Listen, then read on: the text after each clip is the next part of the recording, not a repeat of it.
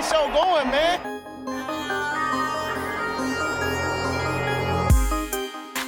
Angelo, what an interception! Steps into it, pass is caught! Diggs! Sideline! Touchdown! Unbelievable! Ihr hört Cover 3, der Podcast für Fantasy Football. Moin und herzlich willkommen zu einer neuen Folge Cover 3, der Fantasy Football Podcast. Mein Name ist Simo, an meiner Seite Björn Moin. und Rico. Was geht, Alter? Es geht, Alter. Achso, das war's, okay. Ähm, ja, bevor es Was soll, losgeht. ich, was soll ich dazu sagen? Ich weiß nicht, was so geht halt. Ähm, Achso. Ja, toll, schon verkackt. Worauf ich hinaus wollte, ähm, wir haben uns vor ein paar Wochen mal privat drüber unterhalten, dass wir so langsam nicht mehr hinterherkommen mit der Jugend. Ne? Also wir, wir entfernen uns davon langsam. Und ähm, es ist gestern nochmal aufgekommen, da waren wir quasi an der Quelle, an der Quelle der Jugend. Ähm, ja, an der Quelle der Jugend. Und äh, wir haben uns mal wieder ein bisschen was, bisschen das näher bringen lassen, äh, gehört, ge- nachgefragt, was so cool ist. Und es ist ja eigentlich auch unsere Zielgruppe, ne? Also wir haben ja momentan so die Leute zwischen 20 und 30, aber was kommt nach, ne? Was kommt nach? Die, die wollen halt, die wollen halt unterhalten werden. Und bei uns, ich habe ich hab gemerkt, wir, wir sind da schon so ein bisschen, so ein bisschen abgehoben einfach. So, so alles so steril und, und, und einfach runterreden und so weiter. Wir müssen da wieder mehr Jugend reinbringen und ähm, das wird diese Folge passieren. Lol. LOL zum Beispiel. Ist nicht mehr ganz so cool, aber geht manchmal wohl noch. Hä, er hat gesagt, LOL, ist, LOL geht wieder. Können wir Lol, geht nicht den Roffelkopf da starten? Roffel geht nicht. Roffel, Roffel war kacke, hat er gesagt. ah, scheiße. Ah, Ja, wir müssen uns um den Brady. Unterbau kümmern, ne? Wir müssen uns um den Unterbau Ja. kümmern. Wir müssen die Leute ins Boot holen. Und wir haben tatsächlich eine Stunde abgefragt, was man jetzt wieder sagt und was nicht. Und wir haben echt gemerkt, wir sind echt raus mittlerweile. Ja. Ich bin ja mal gespannt, wie Timo das Ganze hier entcringed. Sagen wir noch XD? Nein, Mann. Oh, du bist so richtig lost, Alter. Richtig lost. lost. Richtig Okay. broke. Aber dafür darfst du jetzt weitermachen mit den News. Ich weiß gar nicht, ob ich das kann. Breaking News. Ja, hm, ich weiß jetzt nicht, wie ich hier jugendlichen Charme reinbringe. wahrscheinlich, wahrscheinlich, indem man nicht sagt, jugendlicher Charme. Damit hast du die Tür schon dazu gemacht. Also da, ja, also es hat mich jetzt alles hier ein bisschen rausgebracht, Timo, aber das ist eine andere Sache. Ähm, ja. ja. Auch herrlich. Guck mal, du hast ihn richtig aus dem Konzept gebracht. Er rudert richtig. Ich weiß nicht, was ich dazu sagen soll. Mach einfach alles wie immer. Du bist, glaube ich, du kommst, glaube ich, noch an. Du kommst, glaube ich, noch an. Ich komme noch an. Okay, das hoffen wir. Also, News. Haben wir ein paar heute. da wir ja heute auch die AFC West analysieren, passt das ganz gut. Bra. Oh Mann, ey.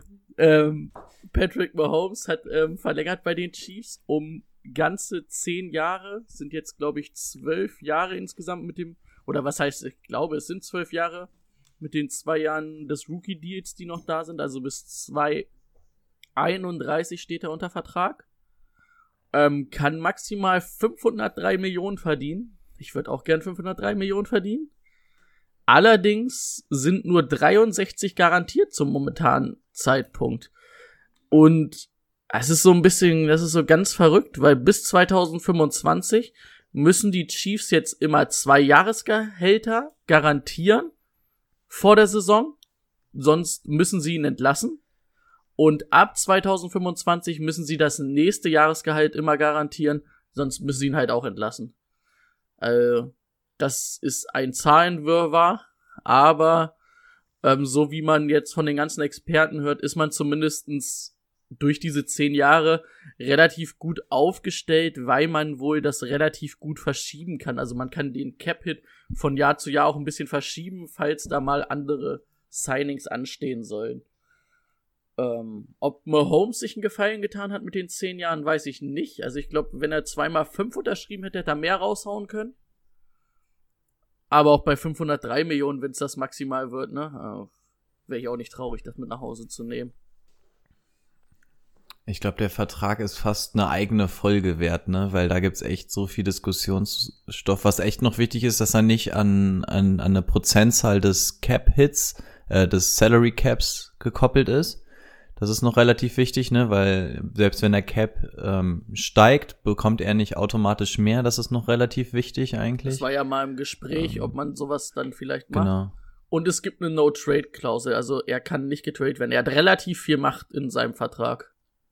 Und es gibt auch irgendeine Klausel von wegen Karriereende. Also wenn er durch eine Verletzung ein Karriereende hat, kriegt er nochmal zwei Jahre garantiert, aber dann können sich die Chiefs quasi frühzeitig von ihm trennen und so. Also es ist wirklich so detailliert, das ist echt der Hammer. Also eigentlich wäre es eine eigene Folge und wenn wir keine Division-Analyse heute hätten, hätte ich fast gesagt, dass wir da richtig schön in die Tiefe gehen können, aber ja. Quintessenz, Mahomes wurde verbeamtet. Kuss auf deine Augen, Bro. Ähm, Kuss auf die Augen, was gab's denn noch? Ja, er ist der Babbo. Ich weiß nicht, ob man Babbo, Oh, ob Babbo nee, auch noch so ein Ding ist. ich glaube auch nicht, ne? Ist nicht mehr so lit. Aber Lit auch, Lit auch nicht mehr, hab Nee? ich gehört. Louis Litt? Nee, auch nicht. von Suits? oh je. Da haben wir noch Aufholbedarf. Jetzt kommt er, jetzt kommt er wieder mit seinen Oldschool-Serien. Was so eine neue, neue coole Serie, so Dark oder so? Was, was, Die, was so eine Jugendserie? SpongeBob ist, glaube ich, so ein Alltime, oder? ich weiß es wirklich nicht, keine Ahnung. Nee. Fuck. Hast du noch mehr Nachrichten? Ja. Dass wir anscheinend doch älter sind, als wir gedacht haben. Wie konnte das passieren? Gestern noch cool im Park rumgehangen. Heute alt und snobbig. Ähm, ja, zwei habe ich noch. Ähm, zwei Spieler fordern ein Trade. Einmal David Njuko. Ähm, macht der Sinn? Oder was heißt, macht der Sinn? Äh, Austin Hooper wurde ihm vor, vor die Tür gesetzt. Oder was heißt vor die Tür, vor die Nase gesetzt. Deswegen hat er über seinen Agenten verlauten lassen, dass er gern das Team wechseln würde. Warum guckst du so komisch? Habe ich, glaube ich, Mega. letzte Woche schon gesagt, oder? Mega Fail. Hast du das letzte Woche gesagt? Ich habe es nämlich letzte Woche nämlich nicht in den Notizen gefunden. Ich wusste auch, dass es letzte Woche schon raus war. Na, egal. Egal, also David Njoko, Trade, ne? Und Raheem Mostert fordert auch einen Trade, wenn er nicht das gleiche wie Talvin Hm. Coleman verdient. Und das wird interessant. Ich weiß nicht, ob die 49ers ihn das bezahlen. Und dann könnte er sich ein neues oder dann will er ein neues Team haben. Und das war's eigentlich von meiner Seite aus. Ach so, wir haben noch eine neue Bewertung bei Apple. Da wollen wir uns bedanken. Eine geile 5-Sterne-Bewertung. 5 Sterne sind nicht nur im Hotel gut, sondern auch bei unseren Bewertungen. Und wir halten wacker unseren für 5, unsere 5,0 Bewertung. Bin mal gespannt, wann die Serie reißt. Es wird irgendwann passieren, aber ist schön. Schon schön. Also, Apple ist anscheinend auch noch in. Sehr schön. Können wir weiter hochladen. mehr, mehr als Spotify, habe ich gestern gehört. Ich Was? dachte, Spotify wäre so ein Alltime Classic, aber mittlerweile ist tatsächlich Apple Podcasts und so angeblich cooler als Spotify. Also ich komme wirklich nicht mehr hinterher. Mann, oh Mann. Ja. Gut. Was, was mit dieser? Ist das nicht die neue Plattform to go? Weiß ich nicht, sind wir aber auf jeden Fall vertreten. Ah, direkt nochmal für alle Plattformen Werbung gemacht. Sehr schön. Ähm, fertig, Fertig. Björn?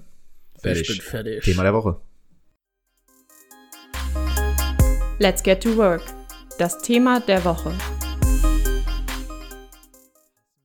Jawohl, Thema der Woche, Björn hat's mal wieder gespoilert, ist die AFC West. Und es gibt noch die Auslosung für die Hörerliga Blue. Und ihr kennt das Spiel irgendwo in der Folge. Werden wir die Auslosung verstecken. Aber kommen wir erstmal zur AFC West. Ähm, die Chargers haben mit 5 zu 11 die Saison beendet. und haben jetzt auf der Quarterback-Position etwas geändert. Ähm, wir fangen wie immer mit dem Quarterback an. An sechster Stelle im Draft haben sie Herbert gezogen, Justin Herbert, ähm, aber haben auch noch Tyree, Tyrod Taylor unter Vertrag, der expected ist, äh, in Woche 1 zu starten und wahrscheinlich auch noch länger in 2020 starten wird. Ähm, was die Situation für Fantasy relativ uninteressant macht, wobei, wo, also zusätzlich kommt, dass Tyrod Taylor halt nicht der beste Quarterback ist. Es kommt, geht, glaube ich, auch undrafted durch, momentan ADP-mäßig. Für eine Dynasty wäre dann wahrscheinlich Justin Herbert schon mal auf schon mal ein bisschen interessanter. Aber ich denke in dieser Saison kein Quarterback der Chargers bei euch im Kader, oder?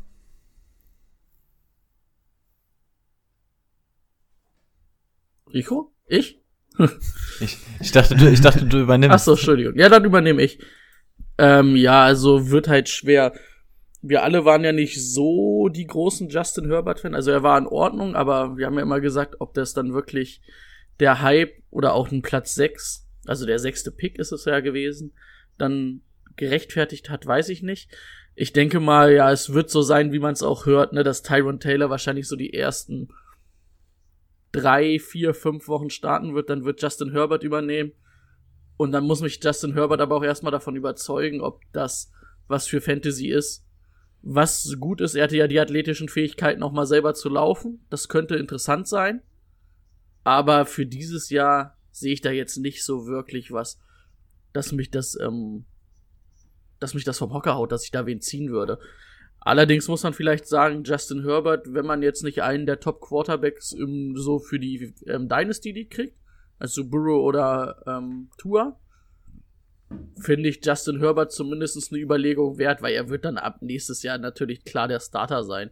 Und wie gesagt, hat er auch ein bisschen das Potenzial, als Runner zu glänzen.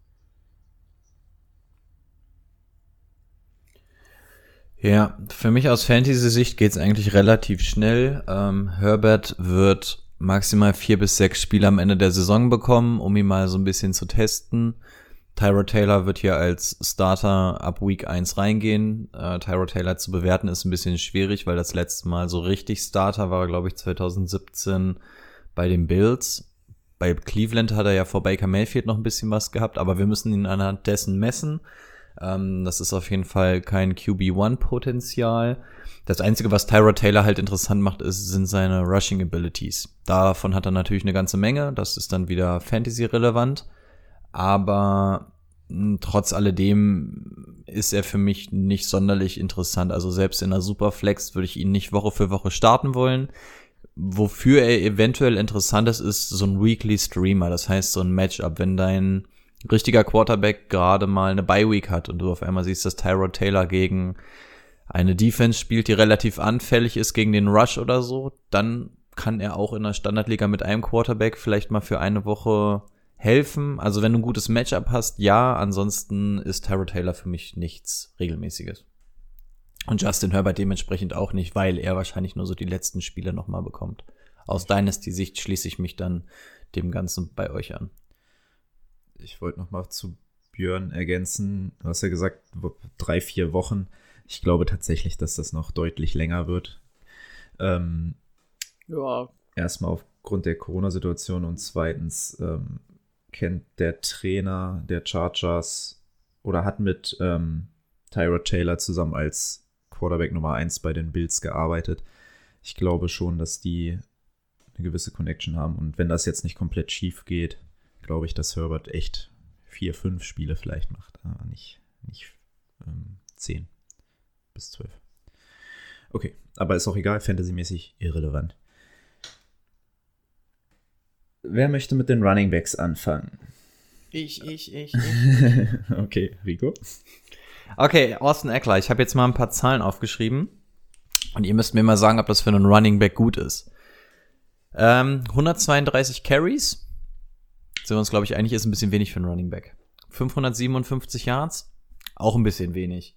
Drei Touchdowns, auch wenig. So, jetzt habe ich noch mal Zahlen. Ähm, 92 Receptions, ist, ist ein guter Wide Receiver Wert. Ähm, 993 Receiving Yards, also runden wir mal auf 1000 Receiving Yards.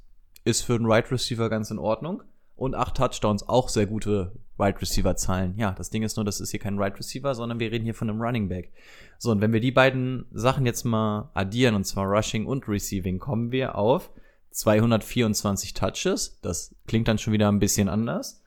1550 Total Yards und 11 Touchdowns. Und siehe da, auf einmal ist Austin Eckler mit gar nicht so mega viel Abstand hinter Christian McCaffrey, was die Scrimmage Yards angeht. Und genau das ist auch die Geschichte von Austin Eckler. Austin Eckler ist nicht der Standard Running Back, wie wir ihn kennen, sondern glänzte letztes Jahr, indem er quasi Zahlen für einen Right Receiver aufgelegt hat und dann nochmal schlechte Running Back Zahlen. Und das ergibt in Summe einen richtig geilen Fantasy-Spieler. Mhm. Ähm, ja, Problem, ich habe es letzte Woche schon ähm, ein bisschen angeteasert. Philip Rivers ist natürlich der Checkdown Pass King. Der ist jetzt nicht mehr da. Das heißt, wir wissen nicht, wird Eckler nochmal in der Art und Weise eingesetzt, wie er es letztes Jahr wurde. Auch da müssten wir jetzt mit Tyro Taylor gucken, was der damals mit LeSean McCoy gemacht hat. Da hat er es auch etwas gemacht, aber natürlich nicht in dem Maß, in dem es ein Philip River letztes Jahr gemacht hat. Das heißt, in Summe summarum komme ich darauf, dass ähm, dass es eigentlich eine Regression in den Zahlen geben muss. Also diese Total Yards, also generell diese Total Zahlen wird er nicht halten können. Ähm, das geht einfach nicht, wenn Philip Rivers nicht mehr da ist. Trotzdem glaube ich, dass Eckler ein sehr potenter Running Back sein wird, weil er einfach in beiden, also weil er einfach so dieser Hybridspieler ist und das in einer sehr umfangreichen Art und Weise. Hier wieder so ein typischer PPR-Spieler. Ähm, das Problem ist nur, ich weiß nicht so wirklich, wo man ihn ranken soll. Gerade, also wenn Rivers jetzt noch da wäre, wäre es wahrscheinlich ein bisschen leichter. Jetzt in einem, mit einem neuen Quarterback ist, ist das so die Frage. Ähm, er könnte zwischen Running Back 7 vom letzten Jahr bis Running Back Nummer 19 überall landen. Also ich finde, es ist schwer, ihn irgendwie zu predikten. Ich, also er wird das vom letzten Jahr nicht machen.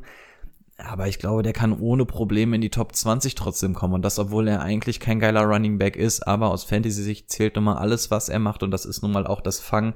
Und davon macht er richtig viel. Bauchschmerzen wären bei mir nur das ADP Mitte zweite Runde. Und wenn er tatsächlich irgendwie so auf Running Back 17 fällt, ist ADP zweite Runde natürlich zu hoch. Also da muss man gucken, zu welchem Preis man ihn bekommt. Es ist schon so ein kleiner Risikopick, aber der auch risikobehaftet ist, weil er aber auch sehr viel Upside mitbringen kann.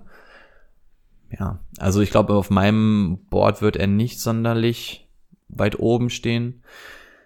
Ja, ADP Mitte zweite Runde, da will ich einfach was Verlässliches und da wäre er nicht mein Fall. In der dritten Runde wäre ich wahrscheinlich d'accord mit ihm.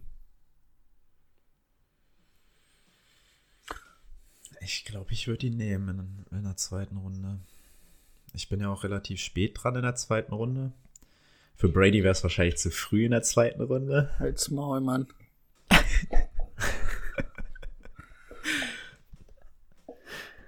ach, ach, Brady hat doch einen ganz frühen Pick in der zweiten. Oh, ich habe doch den letzten Pick in der zweiten Runde. Ja. da kann ich bin quasi back to back dran fast. Stimmt. Aber das kennt Rico ja auch. Oh ja. Möchtest du noch was zu aus der Ecke da sagen? Cooler Typ. Also ich, ähm, was mich positiv stimmt, dass sie ihn letztes Jahr auch oft, wo Melvin Gordon wieder da war, der der der primäre Runner war, trotzdem immer mit auf dem Feld hatten und oft auch mal aus dem Slot oder so spielen lassen haben. Also er hat, glaube ich, von den Running Backs, habe es mir leider nicht aufgeschrieben, das hat mich gerade schon wieder geärgert, aber ich glaube mit die tiefste Target äh, Line, also weil oft kriegen Running Backs ja hinter der Line of Scrimmage die Targets oder die Bälle, auch wenn sie angeworfen werden. Das war, glaube ich, bei Austin Eckler ein bisschen besser, weil er auch ein bisschen tiefer angeworfen wurde. Und vielleicht, also meine Hoffnung wäre, dass er vielleicht als Runner einen Schritt nach vorne macht. Er wird kein Top-Runner der Liga werden, aber ich sag mal, vielleicht noch mal so 100 Yards drauf und zwei Touchdowns und dann halt das Receiving Game ungefähr in dem lassen, was es ist, dann ist das schon sehr gut, ne? Ähm, wer, was halt interessant wird, ist, glaube ich, wer dahinter der primäre Runner, Runner wird, den halt Melvin Gordon letztes Jahr gegeben hat, ne? Ich weiß nicht, wen ihr euch da aufgeschrieben habt. Ähm, irgendwie Justin Jackson hat mich überhaupt nicht die letzten drei Jahre ähm, überzeugt. Ich weiß es nicht, ob es Joshua Kelly wird, den Rookie, den sie jetzt in der vierten Runde gezogen haben. Aber da würde ich fast schon drauf tippen. Und das ist, glaube ich, dann ähm, trotzdem auch noch vielleicht interessant für so einen Flex-Spieler. Ich sag mal, wenn der trotzdem auch seine 150 Carries bekommen wird, müsste man mal gucken, weil letztes Jahr wir haben ja Melvin Gordon trotzdem in der in der Division noch, da kommen wir ja später nochmal zu. Der hatte ja letztes Jahr trotzdem noch 162 Attempts, ne, und hat halt nur zwölf Spiele gemacht. Wird, wird halt ganz interessant sein, ob ähm, dann vielleicht ein Joshua Kelly genauso viele Attempts kriegt zum Laufen. Da müsste man mal gucken. Das ist ja eigentlich schon wieder das gleiche Problem hier auf der Quarterback-Situation. Ne? Also nur, dass es jetzt der Backup-Running Back ist. Ich denke mal schon, dass Justin Jackson noch einiges sehen wird. Anfang der Saison. Und Joshua Kelly dann da reingeworfen wird. Ich habe mir auch die Frage aufgeschrieben, wer wird denn da jetzt eigentlich so die Nummer zwei? Und ich sehe beide tatsächlich auf einem ungefähr gleichen Level. Also ich habe mir von Joshua Kelly noch mal ein bisschen was angeguckt. Äh, klingt für mich irgendwie alles nicht vielversprechend und auch was man so aus der von Teamseite hört, ähm, fehlt mir da irgendwie so ein bisschen das Bekenntnis zu ihm. Und ich habe mich tatsächlich für Justin Jackson als Nummer zwei in diesem Team entschieden, weil er 2019 involviert war und insbesondere auch als Melvin Gordon zurückkam. Also selbst als Melvin Gordon und Eckler da die Show hatten, hat Justin Jackson trotzdem immer noch seine Snap-Anteile bekommen, was für mich ein relativ gutes Indiz eigentlich ist. Und dadurch, dass es so das Einzige ist, was wir gerade zu fassen haben, hätte ich jetzt gesagt, dass mein Tipp ist, dass er die Nummer zwei wird. Aber ich sehe hier auf gar keinen Fall eine Flex-Potenzial oder so. Dafür sind beide einfach so viel weiter unter einem Melvin Gordon oder so vom letzten Jahr. Ähm, für mich würde das Ganze eher so Handcuff-Kategorie fallen. Also da wird zwischendurch äh, ähnlich wie bei einem Madison, da hast du trotzdem nebenbei ein bisschen Produktivität, als dass du nicht warten musst, ähm, bis der Erste sich wirklich komplett verletzt. Aber ich glaube, dass es an Qualität und Möglichkeiten fehlt, um da wirklich Fantasy Value regelmäßig aufzulegen.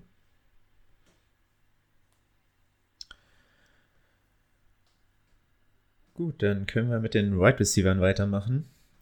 Da springen mir eigentlich nur zwei ins Auge. Ich glaube, der Fünftrunden-Pick eher uninteressant, aber ich lasse einfach mal Björn anfangen.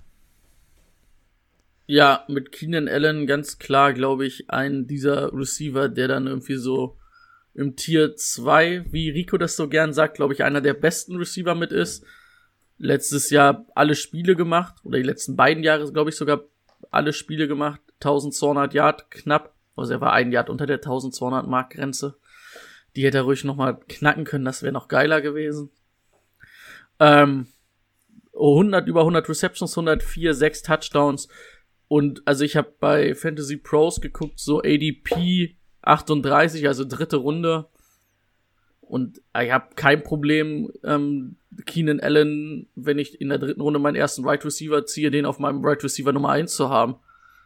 Ich denke, ja. da wird's auch nicht unbedingt dran ändern, dass ähm, Tyron Taylor jetzt Quarterback ist, weil äh, er braucht halt Anspielstation und Keenan Allen ist da halt auch eine sichere. Er macht ja nicht nur über lange Dinger seine seine ähm, seine Produktivität aus, ne?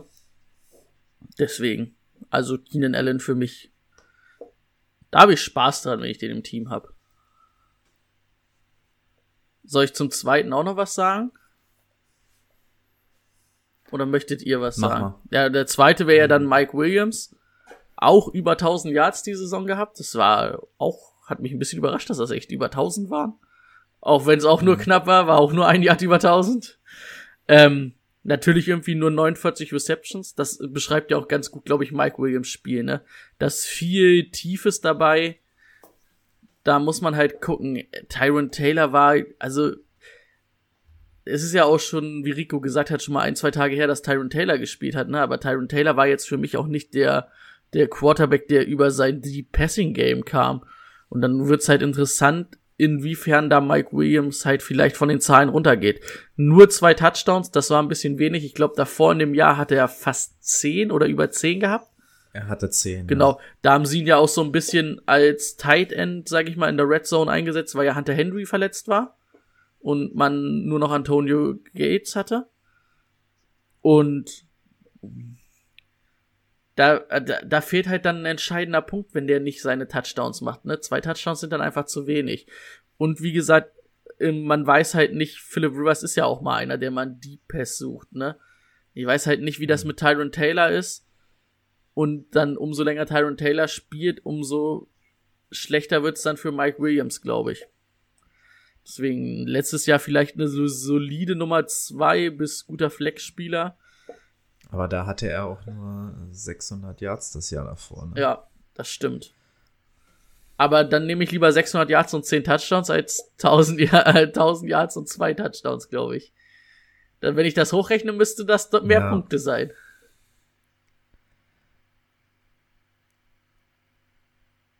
Ja, Mathe schlecht, aber ist okay. Ja, Vor allem stelle ich mir stelle ich mir so ein, dann lieber mal, also den 2018er Mike Williams stelle ich mir lieber mal auf a Flex als den 2019er Mike Williams, weil wenn du da keinen Touchdown bekommst und dann ab und an mal 50 Yards, das ist es. nee, ja. Der war äh, Pick Nummer 7 in 2017, ne? Erstrunden-Pick. Mike Williams? Also ich muss auch sagen, so rein von Fantasy Football abgelöst, ich finde, das ist ein interessanter und guter Receiver. Der muss halt richtig eingesetzt werden, ne? Halt in der Red Zone mit seinem Körper und halt mit seiner Speed, die er trotzdem hat. Halt, das ist halt eine wirklich gefährliche Outside-Waffe. So, Rico hat Ja. noch nichts gesagt. Ja, zu Mike Williams gehe ich die Meinung mit. Ähm, ich fange aber mal mit Keenan Allen an, da gehe ich nämlich in eine ganz, ganz andere Richtung. Ähm, unter gar keinen Umständen, auch nicht unter Folter, würde ich ihn mir auf Right Receiver einstellen. Ähm, Keenan Allen ist einer der großen Namen in der NFL, ist aber in den letzten zwei Jahren auch immer so ein bisschen hinter seinen Erwartungen hergeblieben. Also man sieht seine Zahlen, das sieht eigentlich okay aus, aber kein Fantasy-Owner wird dir sagen, dass er mit Keenan Allen so wirklich zufrieden war. Ähm, er hat immer so seine Ups und Downs. Also wodurch Keenan Allen auffällt, ist halt, dass er ein brutal guter Route Runner ist. Das ist er wirklich. Das größte Problem, was ich jetzt wirklich bei ihm sehe, ist einfach, er wird es mit wahrscheinlich zwei Quarterbacks zu tun bekommen, die beide nicht geil für sein Spiel sind. Da kann sein Route Running gut sein und wir haben schon so viele gute bis Elite Quarterback, ähm, Wide Receiver gesehen, die, wenn sie unter einem schlechten Quarterback spielen, sich einfach nicht entfalten können. Und dann kannst du noch so viel Potenzial haben, wenn der Ball dir nicht richtig geliefert wird, ist scheiße, dann kannst du auch gut sein. Und das Problem sehe ich hier einfach bei den Ke- Keenan Allen. Deswegen wäre er für mich auf keinen Fall Wide Receiver 1, weil wir haben hier eine beschissene O-Line und zwei eher schlechte Quarterbacks. Und wenn Tyra Taylor unter Druck steht, wird er nicht einen Keenan Allen suchen, sondern wird ausbrechen und wird mit seinen Beinen das ganze Play machen. Ähm, er ist insofern weiterhin interessant, als dass er schon die Nummer 1 Anspielstation auf Receiver sein wird. Aber bei den Zahlen, ich sehe keine 1000 Yards bei Keenan Allen dieses Jahr. Ähm, dann diese O-Line-Concerns, dann zwei Quarterbacks, die ihn eigentlich nicht geil anspielen. Die Tatsache, dass Keenan Allen in den letzten zwei Jahren jetzt auch nicht die Wurst vom Teller gerissen hat. Also Keenan Allen wäre für mich eine okaye, gute Nummer zwei in meinem Team, aber für Nummer eins, da brauche ich was komplett Verlässliches und da wäre er auf jeden Fall nicht für mich dabei.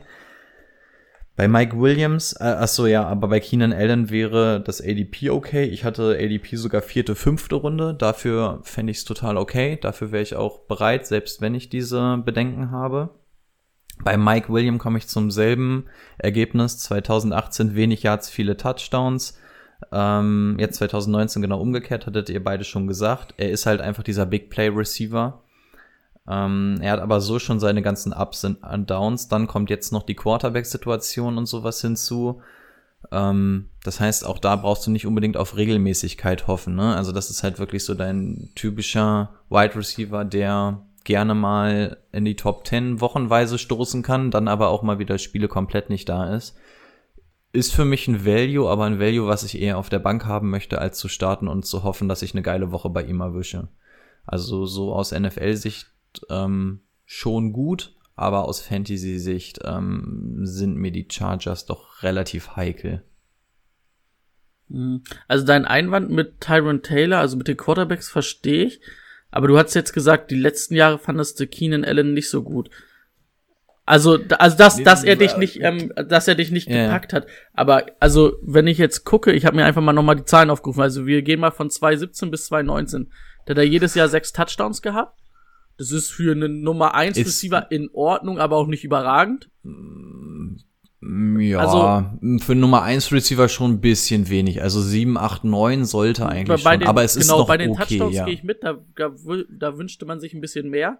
Aber jetzt 2017 mit 102 Receptions und 1400 Yards, ähm, 2018 ähm, 97 Receptions, 1200 Yards, letztes Jahr 104 Receptions, 1200 Yards. Also er war immer knapp unter der Hm. vollen Marke, einmal 6 Yards, einmal 7 Yards, einmal 1 Yard. Also bisschen darunter, ne? Aber finde ich eigentlich Ich- gute Zahlen. Also wie gesagt, die Touchdowns, da gehe ich mit.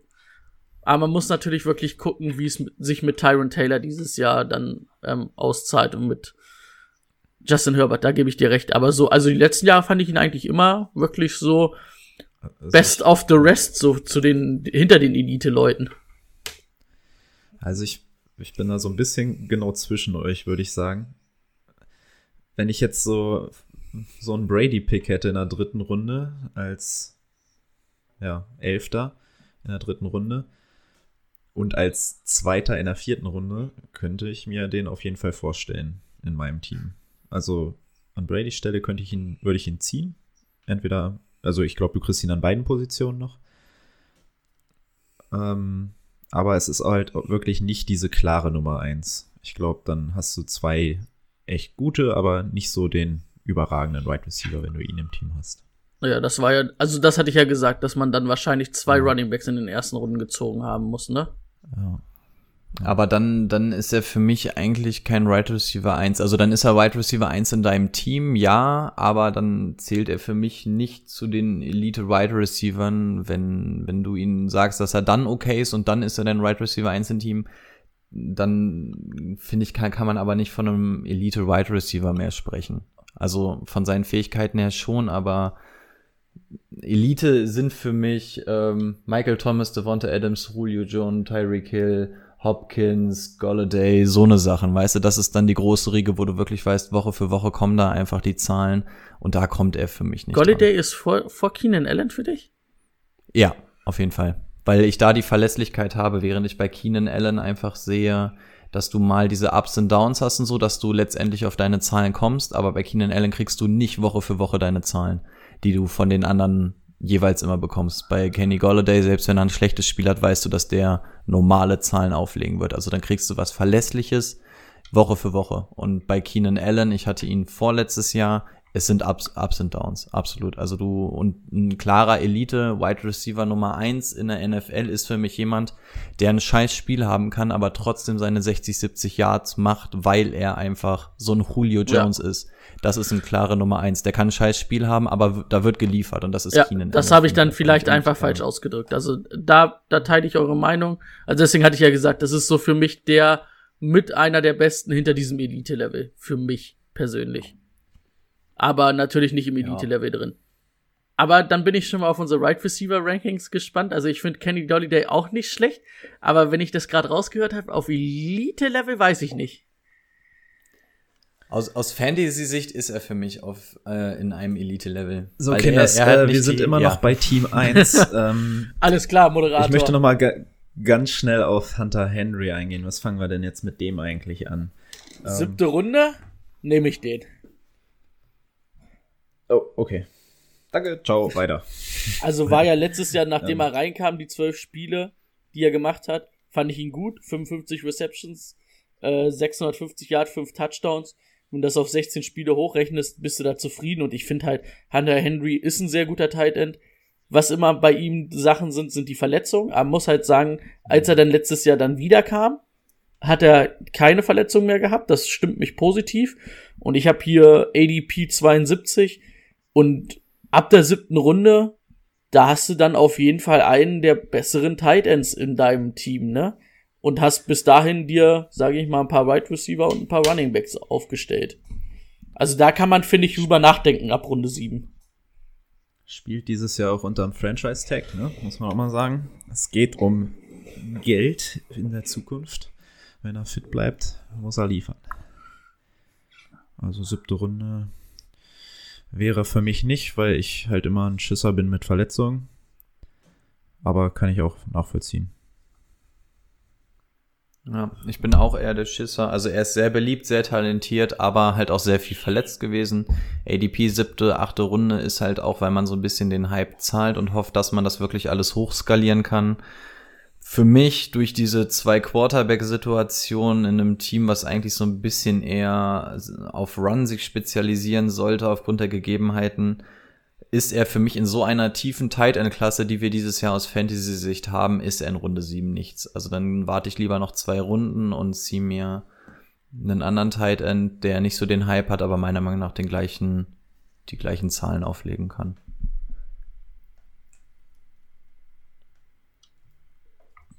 Klasse. Klasse. So, als nächstes sind dann die Raiders an der Reihe. Die Raiders sind 7 zu 9 gegangen in der letzten Saison. Wer möchte jetzt anfangen? Brady war, ich war, Rico war. Wir waren alle schon mal, ne? Dann darfst du mit dem Quarterback anfangen. Rico. Wer ist denn du? Ich Vor allem, er macht so du und zeigt so, so in die Kamera. In die so, Kamera. alles klar, okay, danke. ich weiß ja nicht, wo ich auf deinem Bildschirm bin, weiter links, weiter rechts. Äh, ja, Derek Carr, der auf den so gerne eingeprügelt wird, ähm, hat eine 4K-Saison gespielt. Ähm, nur 21 Touchdowns, das ist im Vergleich zu 4K Touchdowns natürlich ein bisschen wenig, aber das war eine echt okay Saison. Man muss aber sagen, für Fantasy Football ist Derek Carr einfach kein Augenschmaus. Und er bekommt, also er hat ja jetzt doch deutlich mehr Waffen bekommen, was für ihn natürlich gut ist. Da wurde im Draft schon für gesorgt, dass er jetzt insbesondere in der Breite noch mal ein bisschen was hat. Ähm, die O-Line ist sowieso gut bei den Raiders, aber trotzdem bleibt es einfach nur ein Superflex-Kandidat. Also ist gut und kriegt auch zu wenig Liebe ab, aber er stößt für mich nicht in die Top 12, als dass er ähm, dein QB Nummer 1 ist. Im Gegensatz zu einem Tyrod Taylor oder so ist er aber jemand, den du dir auf Loop, äh, ähm, Superflex auf jeden Fall regelmäßig hinsetzen kannst, aber mehr ist es für mich dann auch nicht. Er macht halt echt wenig Fehler, ne? Das muss man halt mal so sagen. Also er macht wenig Turnovers. Acht sind von, finde ich, vollkommen in Ordnung. Acht Interceptions. Ja, zu wenig Touchdowns. Es ist halt so der rundum solide Quarterback, der keinen vom Hocker haut. Ja. Deswegen finde ich ein bisschen schade, dass so auf ihn eingeprügelt wird und gesagt wird, na, wie lange der noch ist und Gruden findet ihn sowieso nicht gut. Ja, er ist jetzt nicht der Elite-Typ, er hat aber auch nicht die Elite-Anspielstation, ne? Und für das, was er hat, macht er einfach einen soliden Job Jahr so, für Jahr. Solider also. Game Manager, der aber halt auch nicht viele Fehler macht, ne? So kann man es, glaube ich, beschreiben. Und da musste, ja. ja, keine Ahnung, jeder will halt einen Patrick Mahomes haben, ne? Aber es gibt halt auch nicht in jedem Draft drei Patrick Mahomes.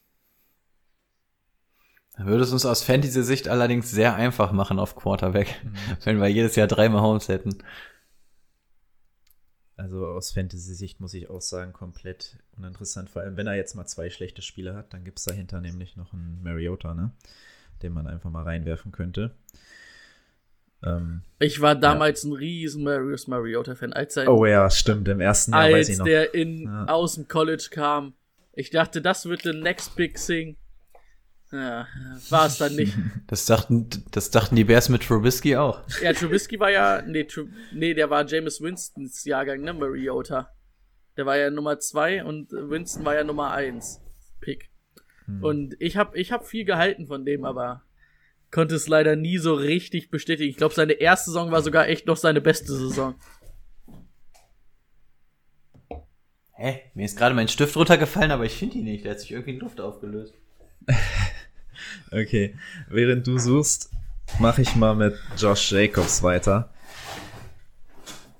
Weil das ist eigentlich richtig geil. Keine Konkurrenz auf Running Back. Letztes Jahr ah. schon abgeliefert in seinen 13 Spielen, die er gemacht hat. Vor allen Dingen, ähm, du guckst so. Sieben Touchdowns. Siehst sieben Touchdowns, 1100 ja. Yards und denkst so, hm, gut. Und dann gucke ich so, ja, warte mal, der hat nur 13 Spiele gemacht. Nur 13 Spiele, ja. Okay. So, das hochgerechnet, ähm, allein, wie gesagt, alleiniger Running Back, ähm, 1400 Yards, 10 Touchdowns. Kommt. Der wird wahrscheinlich in seinem zweiten Jahr sogar noch mal ein bisschen was machen, läuft hinter einer guten O-Line, ist, glaube ich, mit einer der besten Runner der Liga auf jeden Fall. Was ein bisschen schade ist, dass sie ihn als Receiver nicht so richtig einsetzen, weil mhm. ähm, wir hatten es ja damals, wo er aus dem College kam, dass wir gesagt haben, also eigentlich ist er, wenn dann der, der alles kann, zwar kein Elite-Receiver, aber zumindest ein solider Receiver und das machen sie halt gar nicht mit ihm, das ist ein bisschen schade, sonst wäre er vielleicht sogar ein bisschen höher. Aber ja, keine Konkurrenz, guter O-Line, guter Runner. Ich denke, das wird mein Running Back sein, den ich an 11 ziehe. Oh, wenn er durchkommt? Ja, doch. so 9, ein ADP 9. Also, als Aha. ich das so gelesen habe, habe ich so gedacht, also mit Josh Jacobs könnte ich mich in der ersten Runde anfreunden. Ja. Ja. Spoiler, ich habe den Stift übrigens nicht gefunden. Ich hoffe, du musst keine Notizen ähm, mehr machen.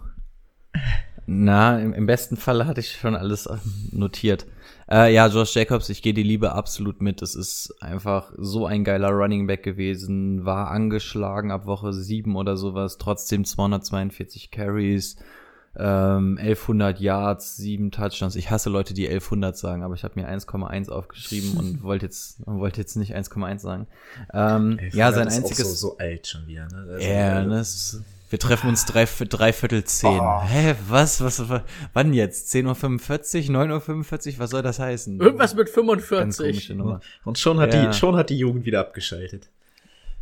Ne, ne, wieso? Wir regen, regen uns ja darüber auf. Dann ist das, glaube ich, okay, oder? Du hättest, du hättest ja, wahrscheinlich irgendwie aufregen. so 11k sagen müssen. Obwohl 11k wäre wahrscheinlich 11.000, nee. ne? 11k, 1,1k ja, ey, so habe ich es mir auch, so notiere ich mir das auch immer, aber ich finde es immer so unattraktiv, wenn man das so vorliest. Deswegen versuche ich das dann immer schnell umzunotieren. Äh, ja, sein einziges Manko, ich glaube, Brady hat es gerade schon angesprochen, als ich meinen Stift gesucht habe, ist einfach, dass er im Passing Game nicht eingesetzt wird. Ähm, 20 Receptions für 166 Yards, das ist quasi zu vernachlässigen.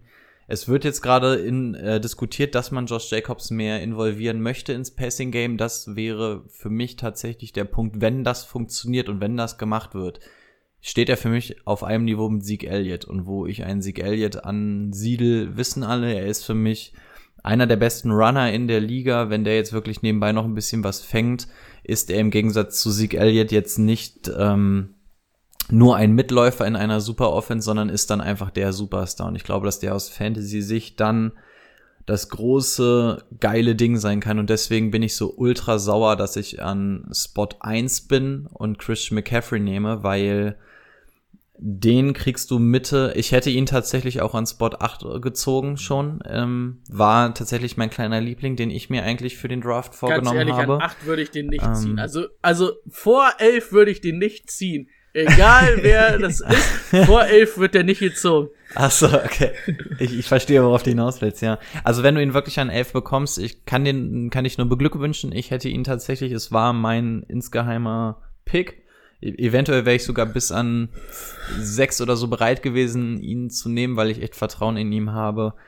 Es ist für mich der Breakout-Player, weil ähm, wenn das wirklich halbwegs stimmt mit dem Passing-Game, dann kommt da noch mal was on top. Und wenn wir von einem Breakout-Player reden, bei dem das ADP sowieso in der ersten Runde liegt, ähm, kann man sich, glaube ich, ausrechnen, wie ich hier meine, meine Khaki-Shorts vollspritze, wenn ich den Namen Josh Jacobs höre. Also unfassbar guter Typ.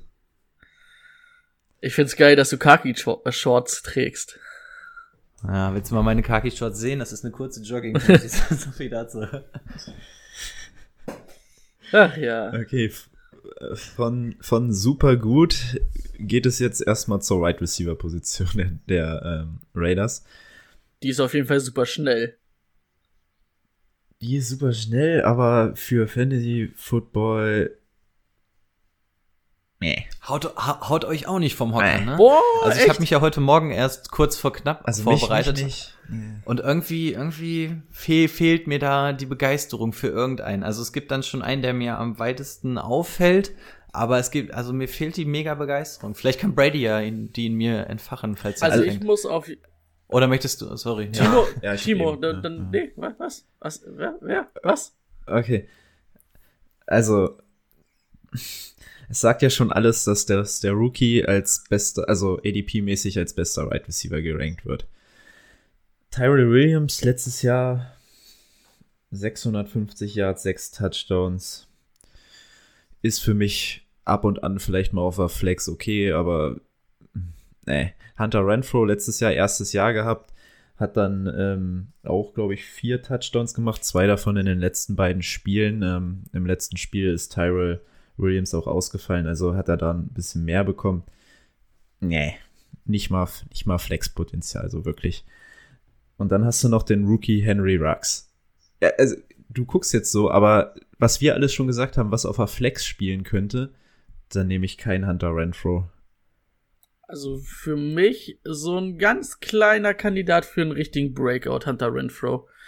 Derek Carr ist ein Kurzpass-Quarterback, eigentlich.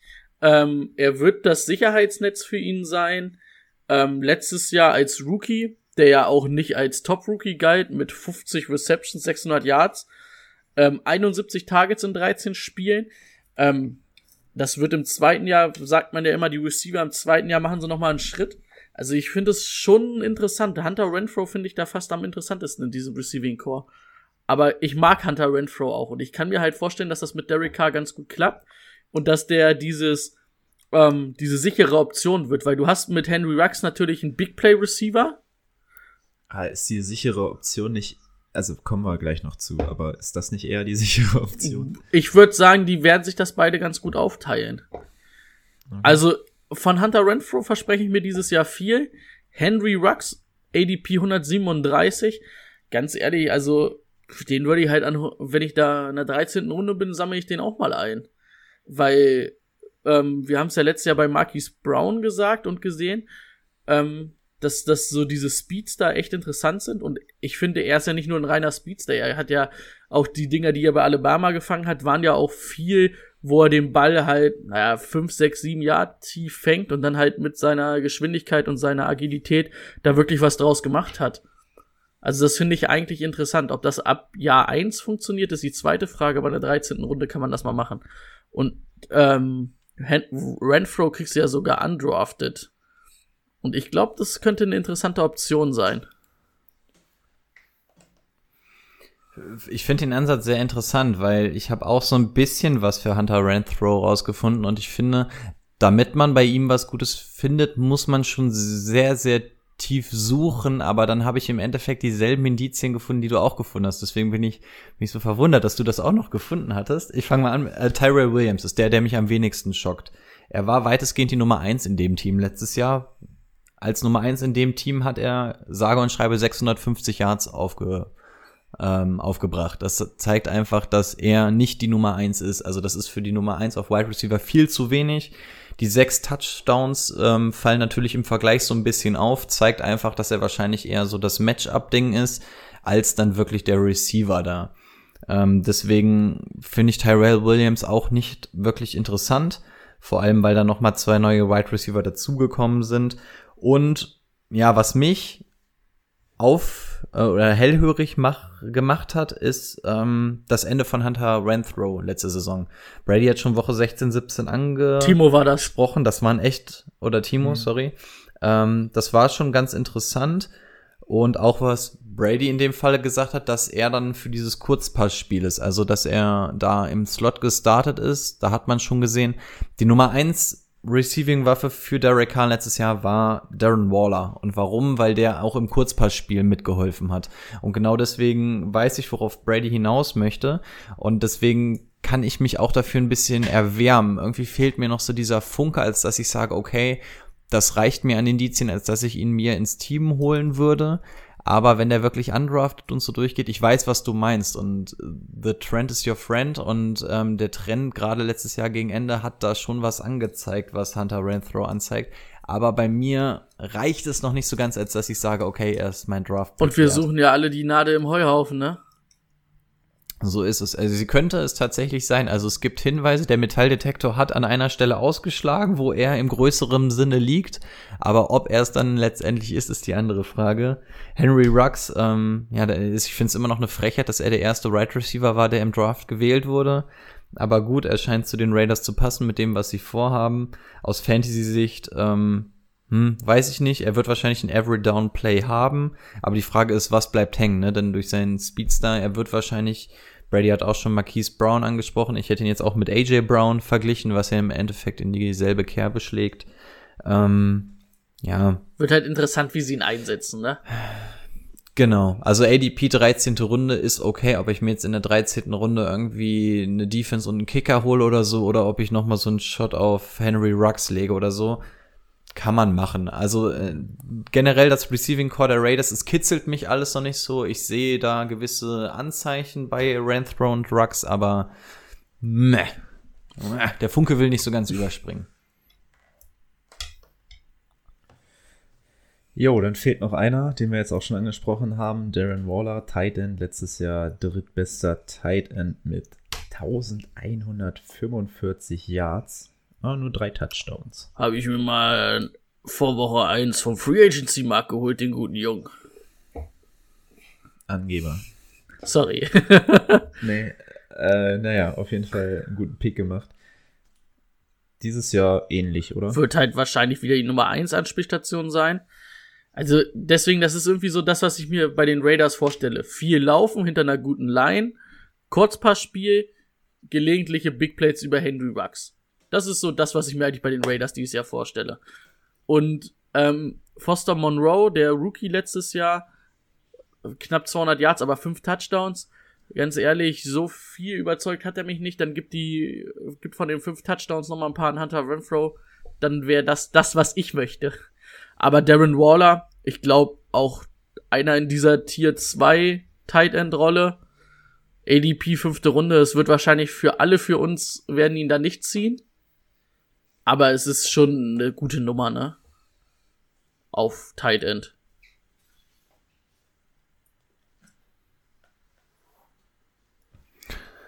Ja, also ähm, er war 2019 einfach der Waiver-Star, ne? Also wir alle suchen immer am Anfang des Jahres nach diesem einen Typen, den gar keiner auf der Rechnung hat, den du dir in Woche 1, 2 oder vielleicht sogar vor der Saison von den Waivern holst und der dann auf einmal so durchstartet, als hättest du da einen Dritt- oder Viertrunden-Pick draufgeworfen. Ähm, er war das 2019. In den drei Jahren davor hat er zusammen 178 Yards gemacht, ähm, was einfach zeigt, wie unberechenbar es war, dass der so durchstartet. Also da hat Brady einen verdammt guten Riecher gehabt. Er hat 28 Prozent aller Receiving Yards der Raiders gemacht. Das ist im Übrigen Bestwert in der NFL. Ich mag es ja, wenn wir mal mit so ein bisschen Facts ähm, glänzen können. Ja, durch die Wide Receiver Breite und die seine Bekanntheit jetzt dieses Jahr gehe ich mal davon aus, dass die Zahlen ein bisschen runtergehen werden. Ähm, auch die 28% wird er nicht halten können, einfach weil das jetzt in der Breite anders aufgestellt ist. Trotzdem glaube ich, dass das immer noch einer der ganz großen Titan-Namen sein wird in der NFL. Also da wird sich auch Gruden schon was bei gedacht haben. Man hat mitbekommen, dass er gut in dieses System passt. Ist ja, glaube ich, auch der Boy, der hier irgendwie so krass drogenabhängig und auf der Straße war, sondern ist ja, glaube ich, auch diese Feel-Good-Story, dass der jetzt den Turnaround geschafft hat. Dann freut es mich natürlich umso mehr. Ja, für mich ist er in einem Tier mit Zach Ertz.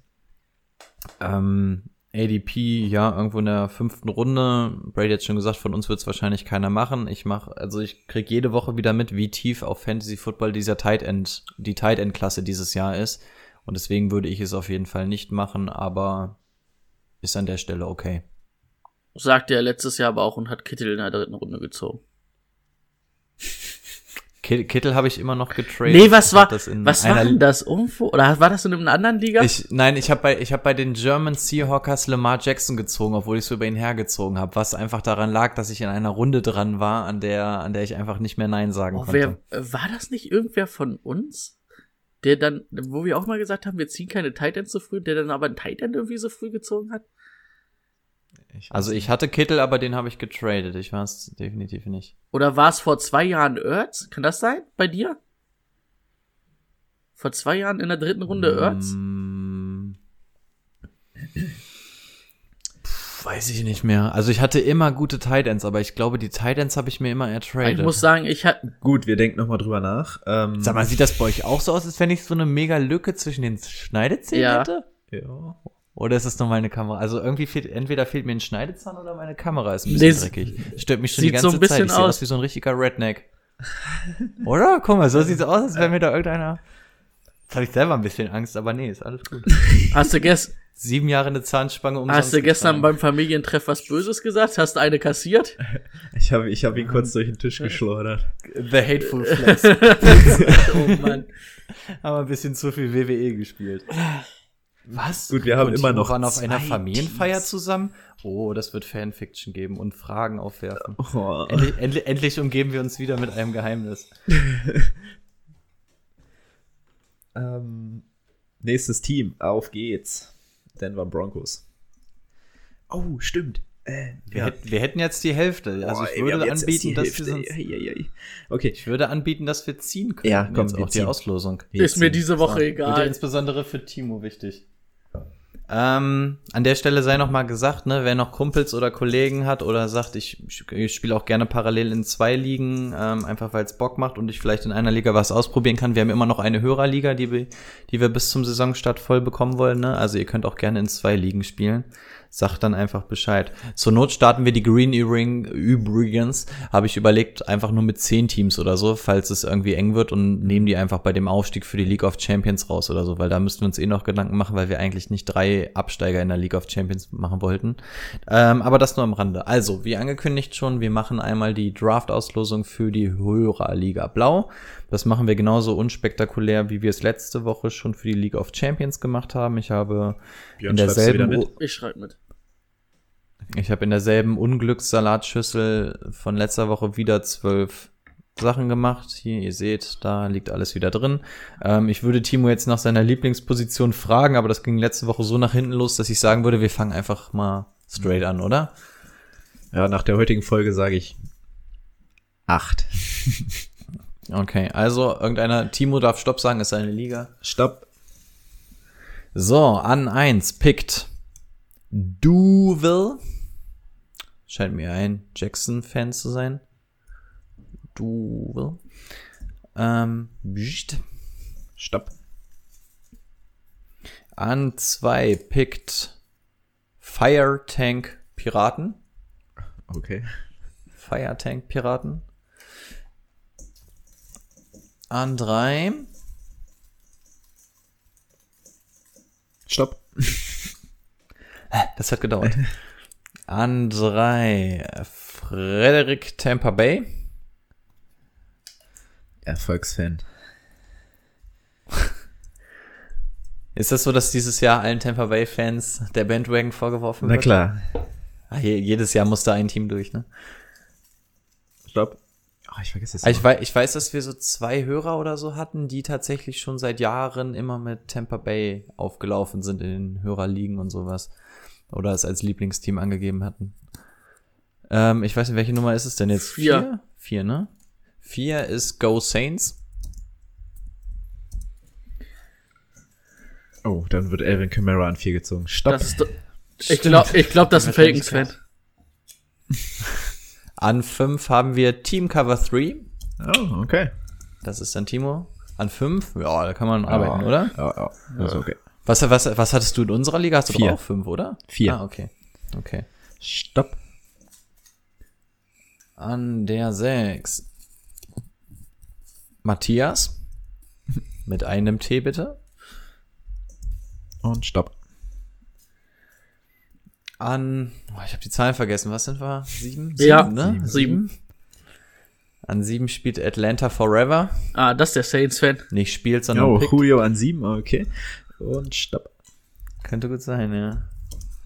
An acht Kri. Krieg. Kri. Also wie Christen ohne S. Nee. Ah, sorry an alle, falls ich hier die Namen falsch ausspreche. Bin leider Wortlegastheniker. Oh, jetzt habe ich zwei, da waren zwei ineinander. Links oder rechts von mir aus? Äh, von dir aus rechts. New Minster Beth. Könnte Neumünster sein. New Minster. Minster mit I oder was? Und dann New Minster, genau. New Minster und dann wie die Fledermaus. Beth. Ja, New, New Minster, das ist auch bestimmt Neumünster. ja, denke ich auch. Grüße nach. Neumünster. So, haben wir, ich glaube, die 9 ist es. Omsi. Omsi. Omsi sagt mir irgendwas. Omsi ist die Freundin von Lukas. Ah, stopp. Und an 11 Skull Your Ass. ich, weiß nicht, ich weiß nicht, ob das dann so Ja, weiß ich auch oder nicht. anti-Vikings ist. Aber ich glaube, er hatte eine Vikings-Fahne. Also heißt es, glaube ich, so, ich skull your, deinen Arsch. Stopp. Okay. Achso. Ja, nee, jetzt ist Ach so, nur noch einer drin. ähm, das sind dann die Aber schön, dass du noch mal Pfalz berührt hast. Packers. Die Pfalz Felspackers. Packer. Der Name sagt mir was. Ich glaube, der war letztes Jahr schon in der Hörerliga dabei. An der Stelle willkommen zurück. Du wurdest belohnt mit dem letzten Pick. Mit dem ersten Pick in der zweiten Runde das so blöd. Loyalität bedeutet uns gar nichts. okay, haben wir das auch. An der Stelle, Timo scheint zufrieden zu sein. Ja, kann ich mit leben. Kannst du uns damit was basteln, ja? Ähm, ja, nächste Woche ist dann die Red dran. So unspektakulär läuft Ich es nehme ich nehm elf. So, kommen wir zu den Denver Broncos, zum dritten Team diese Woche. Ähm, Denver Broncos gehen in die Saison mit Drew Lock als Starting Quarterback. Hat die letzten fünf Spiele schon gemacht und es in, ich sag mal, vier Spielen ganz ordentlich gemacht. In einem nicht so gegen Casey. Ähm, und natürlich, was wir nicht unterschlagen wollen, Elway ist ein großer Fan von ihm. Also wird Björn dem Ganzen wahrscheinlich einfach zustimmen. Ach so, mich sieht ja keiner. Kann ich nicht nur einen Daumen zeigen. Also ja, ist ja, glaube ich, schon durchgeklungen, dass ich ähm, letztes Jahr ganz angetan war von dem, was ich von Drew Luck gesehen habe. Ähm, sein Toolset, um es mal wieder zu sagen, war ja vorm Draft schon ganz gut, ein bisschen roh vielleicht. Fand ich, dann hat man letztes Jahr in den fünf Spielen ähm, nicht schlecht gesehen, fand ich, also war in Ordnung. Das KC-Spiel war natürlich auch schwer, hat natürlich aus Eimern geschneit. Das darf man nicht vergessen. Ach ja, stimmt. Es ist immer natürlich nicht so dankbar für die Quarterbacks. An sich 1000 Yards, 7 äh, Touchdowns, 3 Interceptions, 64 Prozent der Bälle angebracht. Also ich habe das gesehen, was mich, wo ich sage, yo, das ist in Ordnung. Und er hat halt dieses Jahr echt ein ganz ordentliches Waffenarsenal an, an Dings gekriegt. Also wenn er es jetzt dieses Jahr nicht schaffen sollte, wissen wir auch, dass das nichts mehr wird mit ihm. Und rappen kann er. Ich hoffe, er kann auch geil. Mann! Sorry. Dann gebe ich weiter an Rico. Ja, jetzt muss ich mir eine andere Einleitung überlegen. ähm, ja, okay. Ähm, ja, fünf Spiele 2019 hat er gemacht. In einem Spiel hat er neben seinen Rap-Fähigkeiten überzeugt. Ähm, er hat nämlich in einem Spiel über 300 Yards und drei Touchdowns geworfen. Das ist natürlich das Fantasy-Gold, nach dem wir alle graben. Ähm, Summe Sumaro hat Brady schon erzählt. Für mich ist er auf jeden Fall der Starter im Team, aber er löst bei mir noch nicht diesen Hype aus, was einfach daran liegt, dass ich noch zu wenig gesehen habe. Also ich habe in diesen fünf Spielen ein Spiel gesehen, was wirklich sehr, sehr gut war, eins, was nicht so gut war, aber das hat Brady ja auch schon relativiert. Ähm, mir fehlt einfach noch so ein bisschen der Hype. Ich möchte gerne einfach ein bisschen mehr Tape von ihm sehen. Ähm, Wenn ich ihn projecte, ich habe jetzt versucht, ihn mal so ein bisschen hochzurechnen. Ich sehe ihn etwa bei 3,8k Yards. Ähm, also ich, ich sehe ihn nicht bei 4000, aber ich glaube, er wird Passing Yards mäßig schon aufgrund seiner Wide Receiver und ähm, seiner passfähigen Running Backs schon ein bisschen Yards auflegen können. Touchdowns sehe ich ihm in, im unteren 20er Bereich, also mehr, äh, mehr als ein Derek Carr letztes Jahr gemacht hat. Ähm, also so 23 Touchdowns sehe ich ihn vielleicht. Und das wäre absolut okay. Das wäre ein absolut würdiger NFL-Starter. Und wenn du das in deiner quasi Rookie-Saison machst, wäre das schon echt gut. Aber er ist für mich einfach noch äh, einfach kein Fantasy-Star noch. Also das Surrounding gefällt mir. Er hat aber noch zu wenig, als dass ich ihm jetzt Fantasy-mäßig irgendwas groß zutrauen würde. Dynasty-mäßig wäre es mir schon ein Shot wert, weil da müsste man ja jetzt schon so ein bisschen spekulieren. Aber ja, so einfach dieser Hype ist bei mir noch nicht so ganz da. Einfach, was auch daran liegt, dass das System der Broncos jetzt nicht so mega Pass- beziehungsweise Quarterback-heavy ist. Das kommt nochmal erwähnt hinzu. Ähm, aber für eine Superflex wäre ich eventuell zu begeistern. Ähm, ja, würde dann wahrscheinlich von der Produktivität da irgendwo in der Nähe von einem Garoppolo oder Kirk Cousins liegen. Und da muss ich einfach sagen, dass ich dann nicht den Hype im Sack kaufe, sondern dann lieber das, wo ich weiß, was ich bekomme. Und das wäre dann in dem Falle wahrscheinlich ein Kirk Cousins. Aber ich will Drew Lock gar nicht zu sehr runter machen. Ich sage einfach nur, dass das für mich einfach noch zu früh ist und das einfach noch zu unsicher, als dass ich bei einem NFL Quarterback sage, dass ich mich da drauf werfe. Aber er hat die besseren Voraussetzungen auf jeden Fall und ich traue ihm die NFL-Karriere auf jeden Fall zu. Eine Sache, die ich vielleicht noch mal anmerken würde, die, wo ich, wo ich gespannt bin, wie es sein wird in den fünf Spielen. Also wir hatten ja, also Timo und ich hatten ja du Luck damals auf jeden Fall analysiert. Ich glaube, Rico war damals nicht dabei, weil der in den USA war. Der hat sich darum gesch geschlängelt.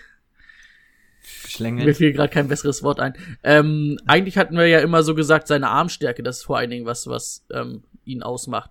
Er hat letztes Jahr dann in den fünf Spielen aber relativ wenig, fast gar keine Deep Shots genommen. Das wird nochmal interessant, wie das dann dieses Jahr ist, ob man das auch mehr von ihm fordert und ob man das auch mehr sieht. Das wollte ich nochmal anmerken. Das ist so ein Punkt, der mir noch im Kopf rumschwirrt, weil ich glaube, das könnte ihn halt nochmal noch stärker machen dann, wenn man das auch noch mit reinnimmt.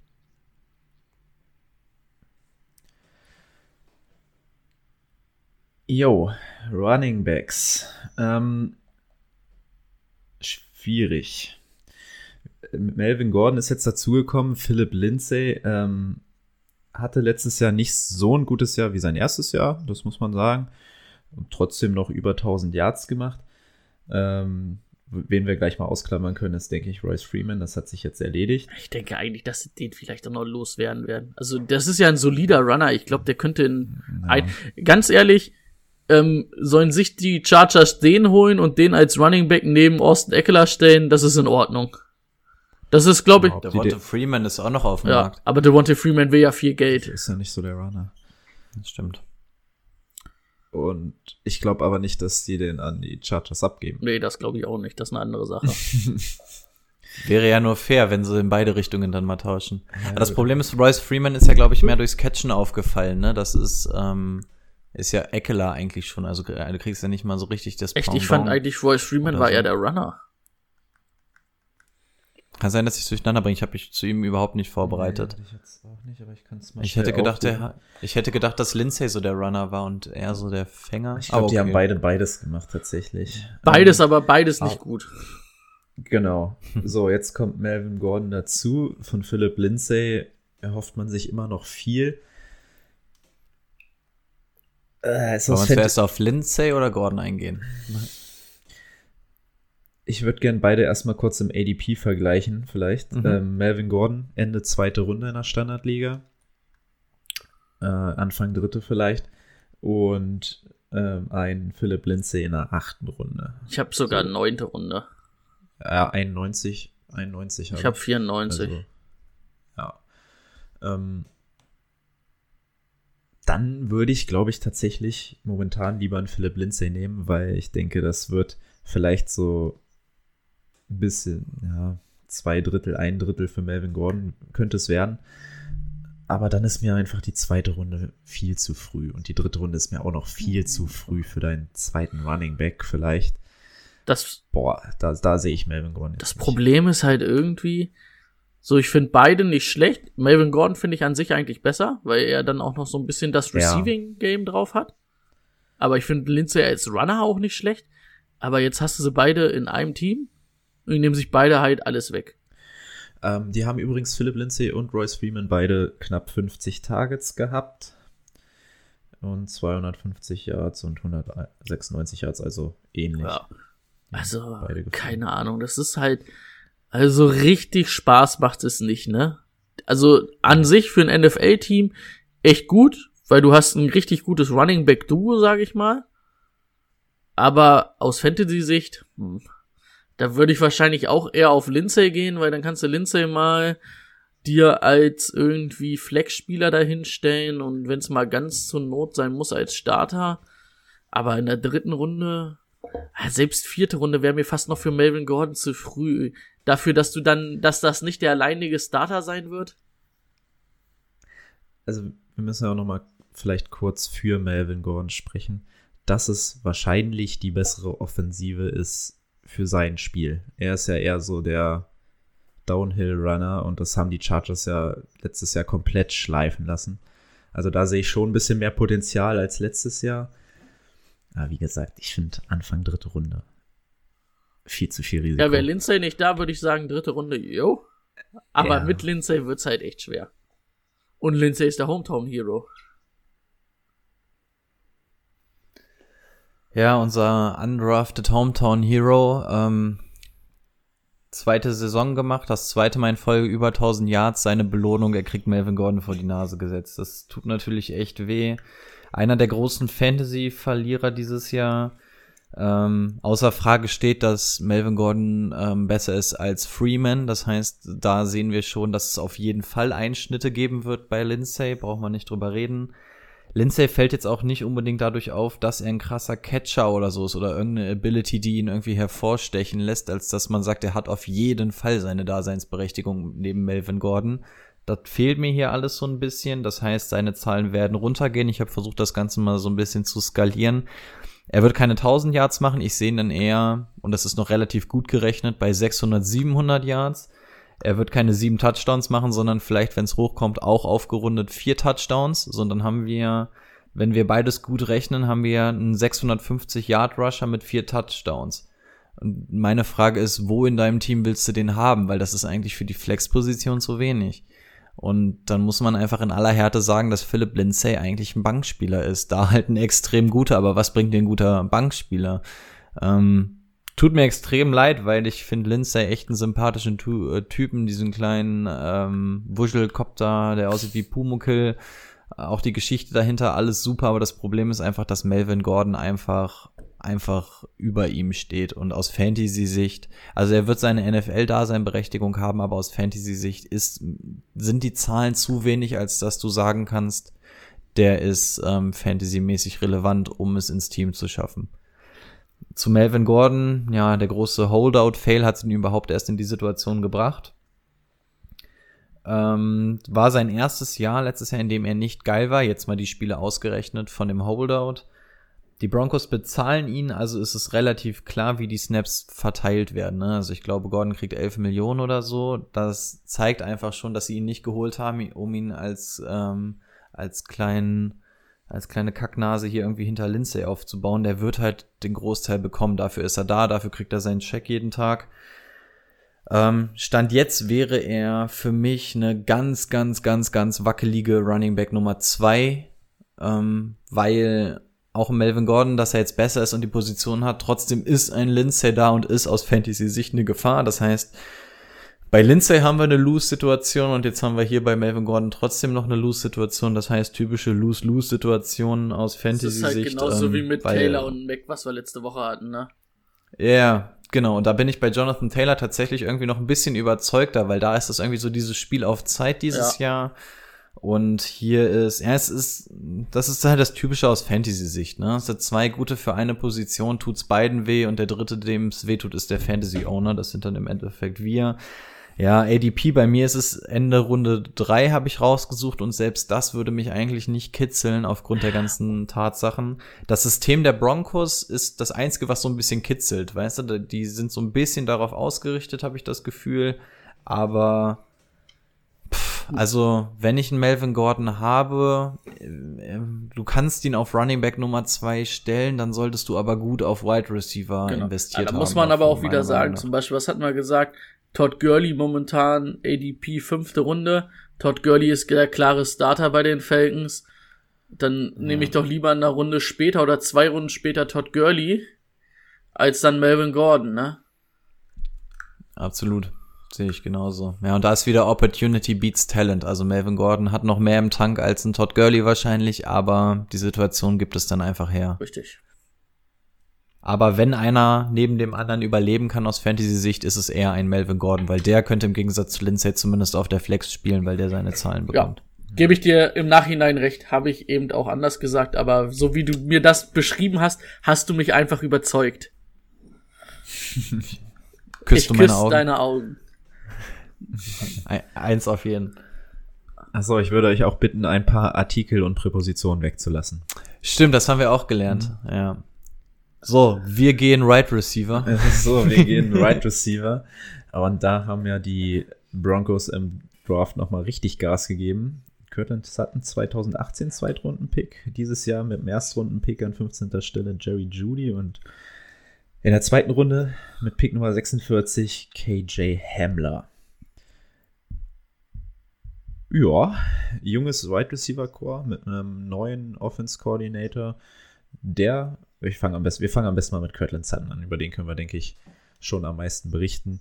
Ähm, letztes Jahr seine erste, also die erste 1000 Yard Saison, 1112 mit sechs Touchdowns. War ja auch so ungefähr der einzige, den man da anspielen konnte in der Offense.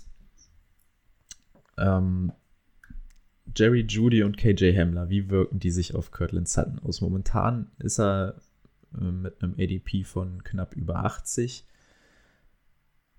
In der siebten Runde dann, nee, siebte, achte Runde relativ. Ich habe 64. Aber das ist auch. Ja, das ist äh, hier ist auch wieder Standard. Ne? Er hat, sieht natürlich viele Targets, hat ja 125 Targets gehabt. Ähm, ich denke, meiner ADP ist er, äh, in der PPR ist er ein bisschen höher. Deswegen hast du wahrscheinlich den 64er. Ja, ich glaube, Fantasy Pros macht das immer, die haben immer nur einen Wert. Die haben ich so eine glaube, die Mischung, mischen ja. das. Hm. Also, darf ich anfangen? Ja, Oh, Kirtland jetzt geht's Sutton los. da- Jetzt geht's Mann. los. Ey, ich verstehe nicht, wie Kirtland Sutton, also in der sechsten Runde, Kirtland Sutton all night long. Also, Trotz, trotz der beiden. ich glaube, dass Kirtland Sutton wird es noch gut tun, nicht mehr die One-Man-Show da zu sein. Er, er wird ja klar, er wird der Nummer 1 Receiver sein. Ähm, Ja. Und ich schätze auch seine Zahlen werden gleich bleiben, wenn nicht sogar vielleicht die Touchdowns noch ein bisschen hochgehen werden. Und ähm, also ich glaube, ihm tut das richtig gut, dass Jerry Judy da ist, weil er jetzt auch nicht mehr die alleinige Aufmerksamkeit kriegt. Und das hat er ja letztes Jahr schon klasse gemacht. Und dann lass ihn vielleicht irgendwie zehn Targets weniger sehen, aber dann halt nicht mehr gegen eine Doppeldeckung. Da machst du dann vielleicht noch ein bisschen mehr draus. Und ich bin ja eh ein kleiner Kirtland Sutton-Fan. Du bist, du bist auch ein Kirtland Sutton-Fan, trotz dessen, dass die Spiele mit Drew Luck eher die schlechten waren von ihm dieses Jahr. Geht. Ich glaube, ähm, gegen, gegen Kansas City hat er zwei Touchdowns gefangen im, im Schneespiel und ich glaube, Nee, da hat er gar keinen gefangen. aber dann hatte er auf jeden Fall ein Spiel gehabt mit zwei Touchdowns mit Drew Luck auf jeden Fall. Ja, mit, gegen die Chargers das erste Spiel. Ja, also ich bin, ich bin optimistisch. Ich bin, also bei mir ist der Hype nicht gefallen. Der Hype geht vielleicht sogar noch ein bisschen weiter hoch im Mile High. Und ähm, KJ Hamler finde ich interessant. Weiß ich nicht, ob der sich dieses Jahr so ähm, auszeichnen wird. Ist halt wirklich eine Slotwaffe. Hm. Wer halt ultra interessant für mich ist, ist Jerry Judy trotzdem, ne? Also 118 ADP. Ähm, das, was ihn ja stark gemacht hat, war sein Route Running, dass er wirklich Separation kreieren konnte. Und ich denke, das kannst du auch direkt auf die NFL mit übertragen. Also, das wird wahrscheinlich einer der mit besten Rookie Receiver dieses Jahr sein, auch gleich. Wird die Nummer zwei sein in dem Team. Und ja, also kann man auf jeden Fall mit einsammeln. Und wie gesagt, ich glaube halt, dass es Kirtland Sutton gut tun wird, nicht mehr der Alleinunterhalter da zu sein. Ja, dann kann ich Sutton ja auch mal ein bisschen den Bauch pinseln. Ähm, die Zahlen sind übrigens sehr pari zu dem, was wir vorhin bei Keenan Allen gesagt haben. Ähm, ist mir gerade aufgefallen, das ist, sind ein bisschen mehr Targets, aber von der Produktivität ist das in etwa dasselbe. Ähm, ja, die große Frage bei Cortland Sutton ist bei mir einfach, kann er diese Targets halten, dadurch, dass jetzt so viel dazugekommen ist. Ein Fan geht in sein zweites Jahr, es sind zwei neue Receiver dazugekommen. Ähm, Sutton ist krass, bringt alles mit, was du als NFL-Receiver brauchst, wird seinen Weg machen. Die Frage ist nur, ähm, kann er die Targets halten? Und das dürfte er eigentlich nicht können. Also 125, 124 Targets sind so schon krass. Und das jetzt noch mit neben den anderen, also die Targets müssen eigentlich runtergehen. Nichtsdestotrotz glaube ich, dass an Produktivität da in etwa dasselbe bei rauskommen wird, denn er ist einfach dieser Nummer 1 Receiver, während sich die anderen da alle in, in ihrer Entwicklung noch einen Schritt dahinter sind. Ähm, ADP, Ende Runde 5, Runde 6, bin ich absolut d'accord mit. Den kannst du auf Wide Receiver 2 stellen, finde ich. Der hat die Zahlen dafür. Wenn wir bei einem Keenan Allen sagen, dass du den rein theoretisch auf Wide Receiver 1 oder 2 stellen kannst, finde ich, brauchen wir bei Cortland Sutton, da können wir das Thema abkürzen, kannst du bei ihm auch auf jeden Fall. Ähm, wäre für mich jetzt auch nicht zwangsläufig der, den ich auf die 1 packen will, aber für die 2, was kriegst du geileres als den auf Nummer 2 in deinem Team? Ähm, ja, dann haben wir Judy und Hamler und meiner Meinung nach kann es, weil der Tight End, den darf man auch nicht vernachlässigen, kann es hier aus Fantasy-Sicht eigentlich nur einen Survivor geben, weil beide werden aus Fantasy-Sicht nicht neben Kirtland Sutton und Fant überleben können. Und es muss eigentlich Judy sein, er ist nämlich auch der Day One Starter und das als Rookie.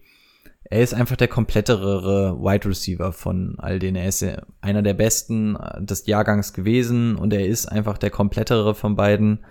Ähm, was seine Zahlen angeht, ich glaube nicht, dass der irgendwie jenseits der 800 Yards und 5 Touchdowns großartig sein wird. Aber das muss er im Endeffekt auch nicht. Also ich glaube nicht, dass er jetzt irgendwie so dieser AJ Brown, Marquise Brown aus dem letzten Jahr ist, wo wir sagen, den holst du dir als Rookie und der bricht gleich alle Rekorde. Nein, ich glaube, das System der Broncos ist einfach nicht so, als dass du jetzt sagst, da werden jetzt insgesamt über die Saison verteilt 300 Targets mehr kommen und deswegen werden sich die alle das aufteilen.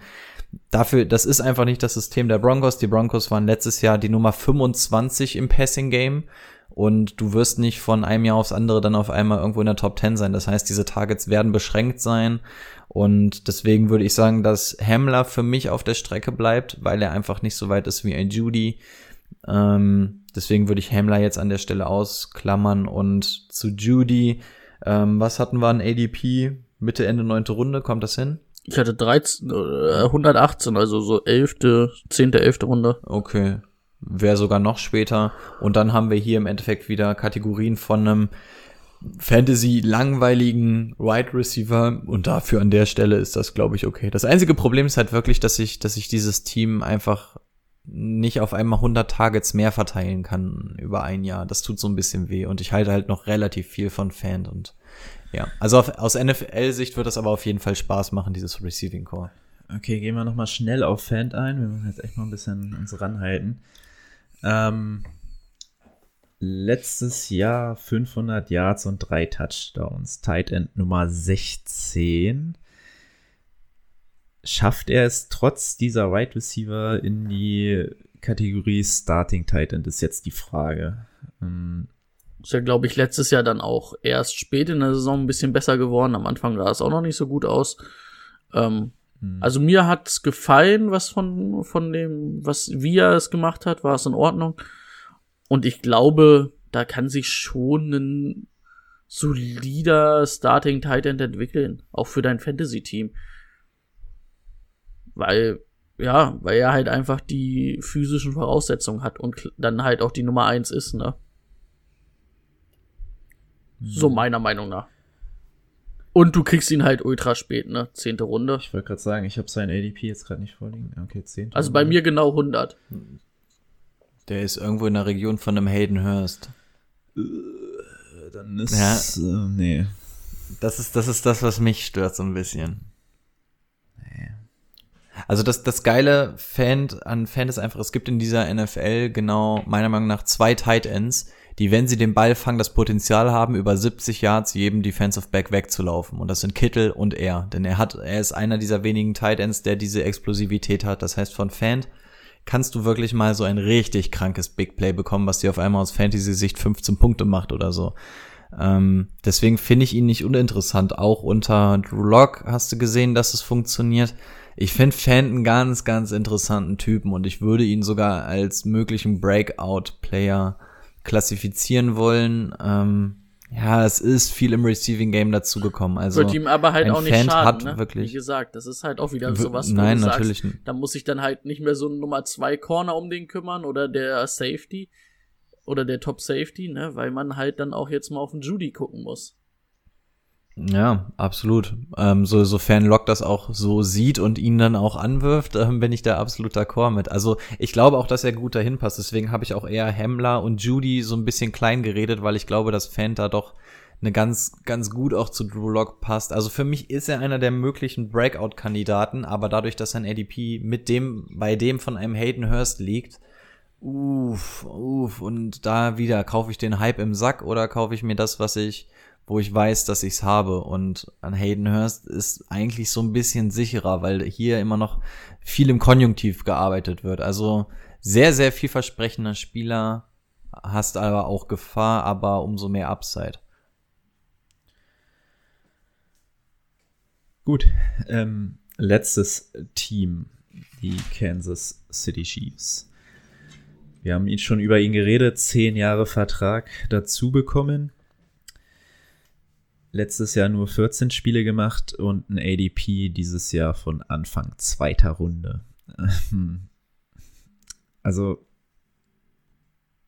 ja, aufgrund der Zahlen, die er auflegt, kann man das auf jeden Fall rechtfertigen. Aber für mich bleibt es bei unserer alten Weisheit Quarterback nicht in dieser Runde. Also da fliegen so viele Running Backs dann daneben weg, die interessant wären und dann musst du mit irgendeiner Wurst spielen. Für mich ist das, ist das nichts. Anfang zweiter Runde. Brady? Deine Position? Nö, ich glaube auch nicht. Ich, ich, ich glaube nicht, dass der dieses Jahr so gut ist. Scherz. Er wird schon der beste Quarterback wahrscheinlich sein. Also ich kann mir auch nicht vorstellen, dass Lamar Jackson dieses Jahr mehr Punkte holt als er, um mal da wieder in die Kerbe zu kommen. Mhm. Kann ich mir auch vorstellen. Also, ja, Ah, gut, zweite, zweiter Pick in der zweiten Runde, ne? Da. Ja, der wird, der wird dir wieder an die 5000 Yards werfen und auch ich werd's, äh, 35 also ich Touchdowns nicht machen. machen aber äh, man, wenn man, ja. also wir haben unsere Meinung da schon oft genug zugesagt. Ich würde es halt einfach nicht machen. Über Mahomes brauchen wir im Endeffekt nicht viel sagen. Ja. Mich kriegt der Boy, ich bin so ein dermaßen großer Fanboy von ihm. Ich gucke mir so viele Expertenvideos zu ihm an, um zu sehen, was er sieht, was der mit seinem Arm macht. Es geht nicht. Ich versuche das hier mit meinem Football, mit der Armbewegung nachzumachen. Ich weiß nicht, wie er es macht. Er ist für mich kein Mensch. Ähm, für mich ist er der Quarterback Nummer eins, weil ich das, also da sind wir ja alle gleich. Die meisten haben Lamar Jackson auf eins, aber wir sind ja alle der Meinung, dass du lieber den richtigen Quarterback nimmst ähm, als Lamar Jackson. Ja, es ist einfach geil. Und er ist, glaube ich, der einzige Spieler, für den ich alle meine Prioritäten über den Haufen werfen würde. Und sollte er in der zweiten Runde mit dem letzten Pick da sein, ich würde ihn sogar nicht mit dem ersten Pick in der dritten Runde holen. Ich würde ihn mit meinem letzten Pick in der zweiten Runde holen. Für ihn würde ich wirklich meine Prioritäten über den Haufen werfen und würde es machen, weil ich einfach so ein derber Fan von ihm bin. Er kriegt mich mit jedem seiner Workout-Videos auf Obwohl, Instagram. muss ich sagen, also Mahomes wenn, so gut. wenn du dritte Runde wirklich so erster bist oder zweite Runde letzter, nee, zweite Runde letzter, ma- macht jetzt, macht, macht, macht jetzt nicht den fetten Unterschied. Er Aber wenn du da. halt so, sag ich mal, stell dir mal vor, du hast so den in der dritten Runde den erst, äh, den zweiten, dritten Pick und der ist auf einmal noch da. Und du hast ja schon deine zwei Running Backs, ne? Und Wide Receiver ist ja deutlich tiefer besetzt als Running Back. Dann kannst du das echt in der dritten Runde machen, aber da wird er halt nicht da sein. Nein, wird er nicht. Also, er ist aber der Einzige, für den ich wirklich ähm, das alles über den Haufen schmeiße. Also ein Kittel, ein Kelsey, ein Lamar Jackson, das sind so die, die man eigentlich nicht an den Stellen holen sollte, aber es machen kann. Er wäre wirklich der Einzige, für den ich sage, ey, ja, ja, weil er einfach kein Mensch ist. Feierabend. Also aus Fantasy-Sicht brauchen wir, glaube ich, nicht groß drüber reden. Jo, dann machen wir weiter mit den Running Backs. Da ist in der ersten Runde Clyde Edwards Hilaire dazugekommen mit dem 32. Pick und er ist auch tatsächlich projected to be the best Running Back Rookie dieses Jahr. Das liegt vor allem daran, dass der andere Running Back Damian Williams ist, der das Ganze okay gemacht hat mit einem Average von 4,5 Yards pro Run und auch ein bisschen was gefangen hat. Sehr guten Ah, Super Bowl machen- gespielt. Er hat er als Belohnung auch gleich einen Ja. Running Back davor gesetzt gekriegt wieder. hat er, hat hat er einen Running Back davor gesetzt bekommen. Ja, aber das ganze Jahr über gesehen war es halt okay, ne? spät. Zu spät. Ja. Ich glaube, du brauchst halt keinen klassischen guten Runner in dieser Offense. sondern halt auch so ein Receiving Back und ja, aber das können die beide, ja. ne? Also Clyde Edwards Hilaire, wir haben ja gesagt, dem fehlt so ein bisschen die Explosivität. Hatten wir so beim Analysieren gesagt, aber der ist schon ein richtig guter Receiving Back, ne? Hat ein gutes Route Running. Ich weiß auch nicht, wie er es immer geschafft hat, da so viele Yards zu machen, weil es halt wirklich nicht explosiv war, aber es hat halt das ganze Jahr geklappt. Er kann halt Tickets ne? Und er kommt halt von einer richtig guten Offense der LSU in eine richtig gute Offense der Chiefs. Und ich, ja, ich finde ihn jetzt nicht fancy, aber es wird halt schon irgendwie, glaube ich, ganz gut funktionieren. Und dann auch hast du halt irgendwie mit Damien Williams nicht wirklich die Konkurrenz, die dir die Knie zum Schlottern bringt. Und Darwin Thompson, Rico mochte ihn sehr, aber hat es dann letztes Jahr auch nicht geschafft und hat dieses Jahr dann einen neuen First-Round-Pick, oder er war ja kein First-Round-Pick, aber hat jetzt einen First-Round-Pick vor die Nase gesetzt gekriegt. Das beschreibt, glaube ich, ganz gut, wie die Chiefs ihn sehen.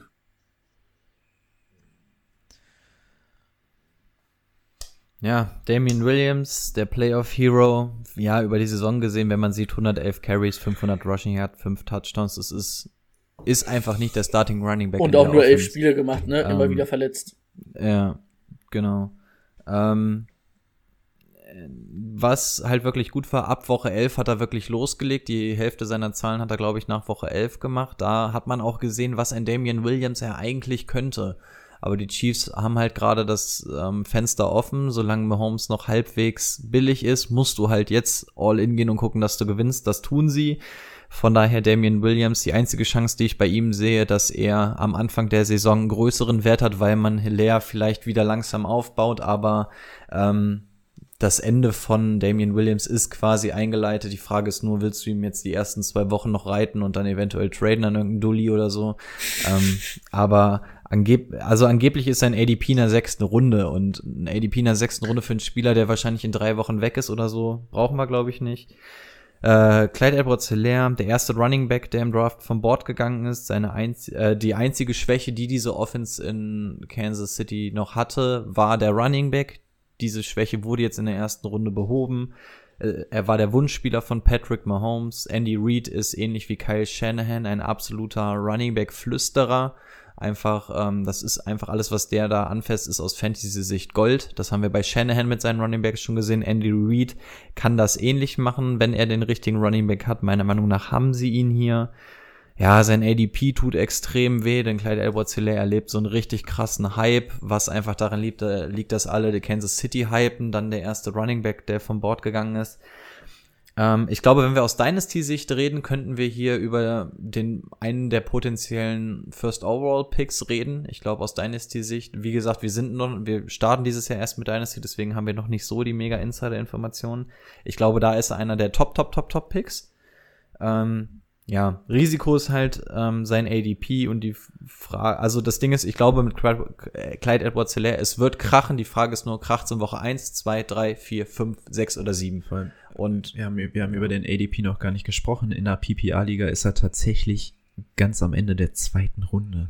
Ja, ich habe ja. 34 hier, ja. also dritte Runde. Ja. Ich habe auch Ende zweite Runde. Also Standardlisten schon Ende vierte, aber puh. Ja, er, er wird explodieren. Die ja, Frage wann? ist nur wann. Und wenn du, ja. wenn du den Pick zahlst, dann darf er nicht später als Woche 4 explodieren. Mhm. Und deswegen. Eigentlich ist alles ab Woche ah. 1 schon schlecht. Wenn ich, wenn ich in der dritten Runde einen Running Back ziehe und der nicht in Woche mhm. 1 startet, ist es für mich, ja. ist das für mich rausgeschmissen, ja, nicht ra da, doch eigentlich rausgeschmissenes Geld. Also ich bezahle ja kein Geld für meine Dorfpicks, aber ein rausgeschmissener Dorfpick.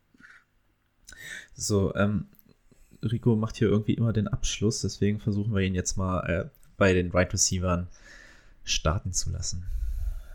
Jo, fangen wir mit Hill an. Er ist ein echt fragwürdiger Typ, aber er ist einfach ein in Klammern Fantasy Football Beast. Er ist einfach einer der ganz großen ähm, Wide Receiver.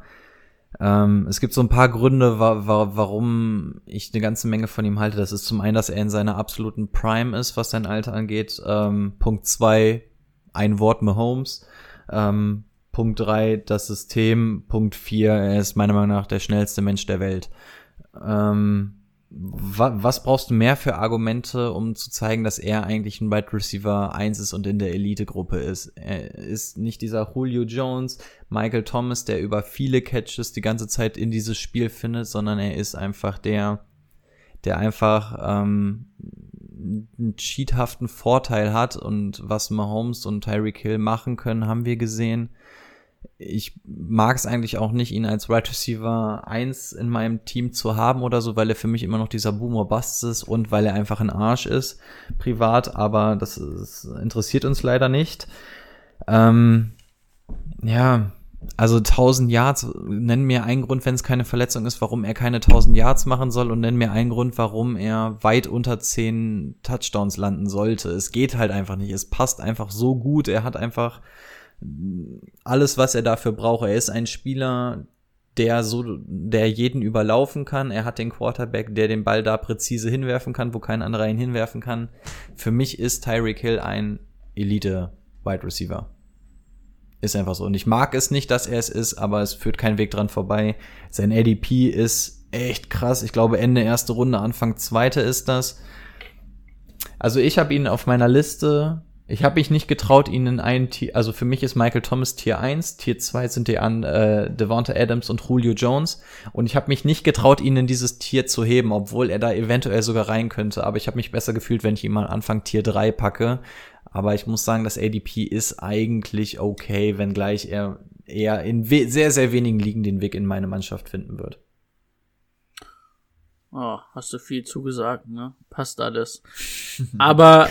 das ist so ein Merkmal von mir. Aber für mich, also ich kann ihn auch nicht in die Elite-Klasse tun. Dafür fehlt mir ein bisschen was. Dafür ist er dann. Also ich. Also für mich ist es halt auch so. Kleiner Auszug. Wir haben ja noch kurz fünf Minuten Zeit. Zwei Minuten. Timo guckt mich schon böse an. Für mich kannst du halt einen Elite-Receiver in jedes Team der Welt tun und er ist ja trotzdem Elite-Receiver. Das wirst du dieses Jahr bei DeAndre Hopkins zum Beispiel sehen. Und ich glaube, Tyreek Hill in einem, nicht in einem Andy Reid, ähm, ähm, Andy Reid-System und ohne diesen Quarterback Patrick Mahomes, sondern eher mit so einem Kurzpass-Quarterback, das funktioniert nicht so gut. Das ist, glaube ich, das, warum ich ihn nicht in die Elite stecken würde. Kleiner Ausflug, aber man kann ihn ja, da auf jeden Fall, weil er bei in Kansas City spielt, kann man ihn auf jeden Fall da mitziehen und ja, den auf Nummer eins zu haben, ist, ist, ist schon, kannst du schon machen und dafür musst du ihn aber in der ersten Runde ziehen. Und ich würde ihn halt, glaube ich, nicht in der ersten Runde ziehen. Ich bin ja, na, obwohl bei mir ist er ADP 8, aber das ist ja irgendwo so in meiner Richtung. Also ich wäre dann lieber mit Josh Jacobs. Hm. Ja, ich habe auch 11. Ähm, zweite Right Receiver. Und wollen wir wetten, am Ende werde ich dann irgendwie Tyreek Hill ziehen? Ich sag so, ich mach's nicht, aber dann habe ich ihn irgendwie am Ende. Aber du hast auch die Möglichkeit, was bist du? Du bist der zweite Pick in der zweiten ja. Runde. Es ist nicht unwahrscheinlich, ja. dass er, dass er bei dir sein. Das, das stimmt. das ist dann so, in der zweiten Runde ist das schon wieder dann so ein in Ordnung Ding. Mhm. Also, und, und man muss ehrlich sagen, es gibt Schlechteres als den Draft mit Josh Jacobs und Tyreek Hill also, zu starten. Also, also ich sag's dir jetzt ganz ehrlich, wenn wir jetzt, wenn du mich so fragst, würde ich so nehmen jetzt. Pauschal würde ich so nehmen. Mhm. Ja. Und ich, ich nehme das lieber als Christian McCaffrey und keine Ahnung, Juju oder so. Und deswegen bin ich so mega sauer, weil genau das habe ich gesehen. Josh Jacobs und Tyreek Hill in meinem Team Ah, oh, mir fährt das Herz Also ich muss, glaube ich, auch sagen, ich glaube, ich bin mit meiner Draft-Position so immer, wenn wir noch mehr drüber reden, glaube ich, bin mit meiner ja. zufriedener als mit deiner, obwohl es halt ja. am ja. Ende ist es halt auch immer dieses, dass du relativ back-to-back -back fast dran bist, aber du bist zumindest in der ersten Runde nicht gleich der Erste, musst den besten Spieler ziehen und hast dafür dann aber in der zweiten Runde so einen späten. Hm. Hm. Deswegen es haben so viele Leute gesagt, so heul rum, ey, du hast den First Overall Pick. Nein, genau das ist das, Weil was ich meine. Du hast halt einen riesen Gap von deinem besten hm. Spieler zu deinem ja, nächsten Spieler. Ja. ja. Und dann lass den Absolut. mal ausfallen. Ne? Richtig, dann, dann ist Feierabend. Also, also ich, bei mir ist ja Devonta Adams in der, äh, letztes Jahr ausgefallen, eine lange Zeit. Und ich konnte, hab's trotzdem noch fast in die Playoffs geschafft. Wenn bei dir Christian McCaffrey ausfällt. Es ist Feierabend, dann uh. muss ich so viel Glück mit den anderen Picks haben. Das ist mhm. schon, ja, ist schwer. Okay, zweiter Right Receiver ist McCall Hartman. Auch eher einer für die tiefen Dinger. Wenn man das mal so sieht, hat er 20,7 Yards pro Reception gemacht. Das ist unglaublich viel. Ähm, war im ersten Jahr natürlich viel als Returner unterwegs, aber die haben schon gesagt, das wird natürlich in diesem Jahr weniger passieren. Der Special Team Coordinator ist schon traurig, dass er wahrscheinlich mehr in der Offense eingesetzt wird. Ist halt eklig, dass du so einen halben Tyreek Hill-Klon da immer noch rumlaufen hast, ne? Ja. Aber, und den kriegst du halt in einer, in einer, in einer gegen neunte Runde, ne? Findet ihr den interessanter als Sammy Watkins? Ja. Ja, Sammy Watkins ist halt eher so der, der bekommt viele Targets zwar, aber Sammy Watkins wäre, keine, glaub, keine Touchdowns. genau, Sammy Watkins wäre, glaube ich, mega interessant, hätten die kein Travis Casey. Ja, Mhm. genau. Damit du dann Weil- die hast, die genau. lang Weil, gehen und aber er, damit, da ist ja. halt Travis Casey sein, äh, sein Revier und machen uns nichts vor. Da kann Sammy Watkins nicht mithalten. Während ich bei Sammy Watkins nicht sehe, dass der Pfeil nach oben zeigt, sondern maximal Gleich stagniert, maximal. eher runtergeht, geht er bei Nicole Hartman hoch. Und Ja. trotzdem kann ich keinen Hype für Nicole Hartman entfachen, weil er hinter einem Hill spielt und an den Hill kommt Ja, er aber nicht man muss ran. halt mal also, gucken, wie man das Ah. einsetzt dann wirklich, ne? Ja, Reed wird sich da was überlegen, dafür ist er da. Aber letztes Jahr aus Ah, sechs äh, Touchdowns. achte Runde, ne? achte Runde ist, ist auch dein Bankspieler, ne? Das musst du auch mal so Also ich habe ihn sogar Ja, an und 100, auf ich der habe ihn sogar an 114. Also elfte Runde, zehnte, elfte Runde. Standard. Das ist wieder sowas, wie wir vorhin gesagt haben, kannst du halt mal einsammeln, ne? Und guckst ja, mal. Genau. Zu Watkins hätte ich noch zwei Sachen ganz kurz. Okay. Ähm, 670 Yards, drei Touchdowns, alle drei Touchdowns in Woche 1 gefangen. Das zeigt einfach schon, dass ein Sammy Watkins aus Fantasy-Sicht, dass du dich einfach nicht drauf verlassen kannst. Ähm, das war halt auch, als Hill raus war in Woche 1. Ne? Der hat sich ja sehr, sehr früh verletzt im ersten Spiel. Also da sieht man einfach, dass Sammy Watkins läuft einfach hinterher. Ich habe ich hab mir den Satz aufgeschrieben. Er ist der gelb angemalte Stein in einer goldenen Offense. Also äh, er sieht auf den ersten Blick aus, als wenn er da irgendwie mit reinpasst, aber er kann da einfach nicht mithalten. Und du hast jetzt noch Team. Clyde Edwards Hilaire, der dann mehr, mehr über Genau. die Mitte kommen wird, mehr die kurzen Dinger. Ja. Also es wird wahrscheinlich, Kelsey löst sich nicht. es wird wahrscheinlich. Also eher wo weniger als, dass es so bleibt für Watkins. Hätte er auch dem Paycut nicht zugestimmt, wäre er auch nicht mehr in diesem Team. Ja. Dann sind wir jetzt bei unserer letzten Person des Tages angekommen und wir haben ihn eben schon angesprochen. Es ist Travis Kelsey, Titan Nummer 1 letztes Jahr.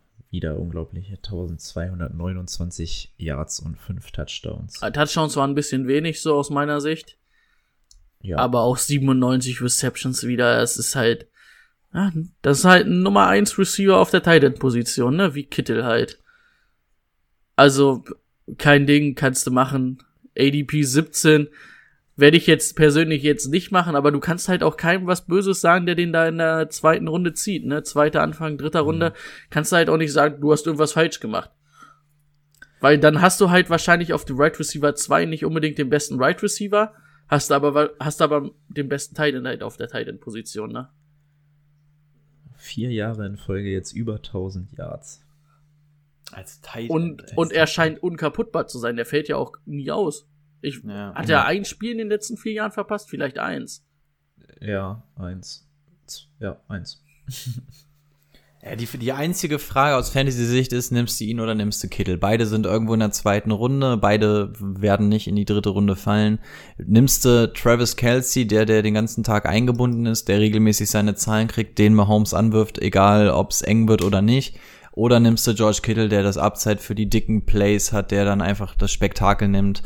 Nimmst du ihn oder nimmst du Kittel? Für mich ist es Kelsey, aber sie spielen beide in einem Tier und die beiden sind ganz weit weg von dem, was danach kommt. Ja, nimmst du ihn oder nimmst du Kittel? Die werden, kannst du rein theoretisch Back-to-Back fast nehmen. Und dann spielt halt die Flexposition mit, mit dem Tight End, ne?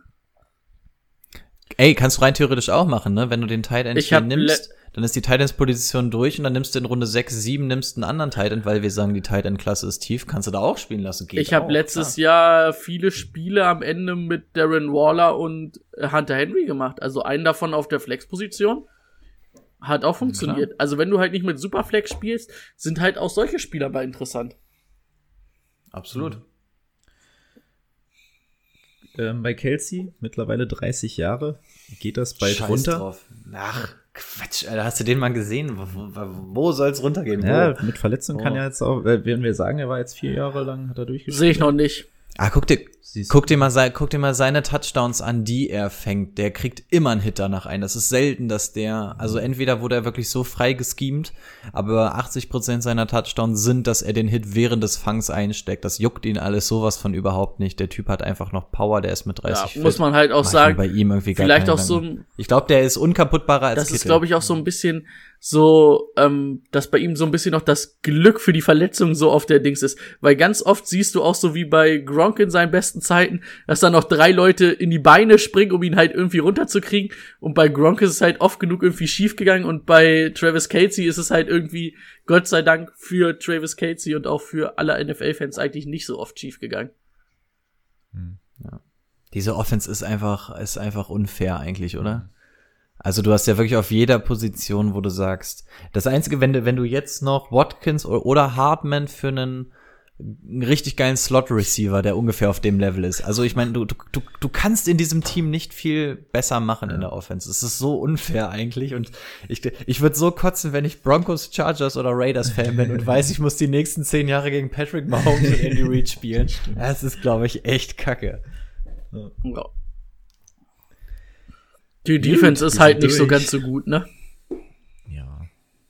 Aber hat sich auch schon gebessert, ne? Vor zwei Jahren waren die wirklich richtig schlecht. Tyron Matthew und so, die haben da echt noch mal ein bisschen Stabilität. Angeblich sind jetzt übrigens die Gespräche mit ähm, ähm, Defensive Tackle. Chris Jones. Oh komm, Chris Jones wieder aufgenommen worden. Also bin ich auch gespannt, weil du hast ja auch Frank Clark, den haben sie ja von den Seahawks geholt, der einen Mega-Vertrag hat. Und Chris Jones wird halt auch, der wird richtig viel Geld wollen, weil das ist auch einer der besten Defense-Tackles. Also du, du hast halt relativ wenig Spielraum, ne? Oh, hatten wir in den News Shaquille Barrett? Der ist mir gerade noch eingefallen. Nee. Shaquille Barrett hat seinen ähm, Franchise-Tender unterschrieben, aber nicht den für Linebacker wie eigentlich vorgesehen, sondern den für Defensive End. Bringt den Vorteil, du, der ähm, Franchise-Tag, machst du ja die Durchschnittssumme von den fünf bestbezahltesten Spielern oder so. Und dadurch, dass er den für die Defensive Ends genommen hat, macht er zwei Euro, äh, zwei Millionen mehr, zwei Euro. Zwei hat er Millionen den schon Euro, äh, unterschrieben? Dollar ich mehr. dachte, also ich hatte es so verstanden, dass sie sich einig sind oder dass er gesagt hat, ich unterschreibe den, ich will aber den für den, ähm, für Defense End und nicht für Linebacker haben. Das ja, aber da soll es Ähnlichkeiten habe ich auch gelesen bei Bud Dupree von den Steelers, dass der wohl auch äh, den, äh, den vom Defense End haben will. Ah, siehst du, das ist Brady. Das, das, das ist Qualitätsjournalismus. Hier wird nichts verkündet, ehe es fix ist. Sehr gut. Sehr gut. Ich wollte Harte nicht in Fakten. eine Kategorie grätschen. Harte Fakten. Fakten, Fakten. Erst wenn die Fakten Tinte trocken Brady. ist. Am Ende kackt die Ente. Richtig, richtig. Ja. Und damit sind wir auch am Ende der Folge. Nächste Woche endlich. Ihr habt drauf gewartet. Josh the fucking Allen.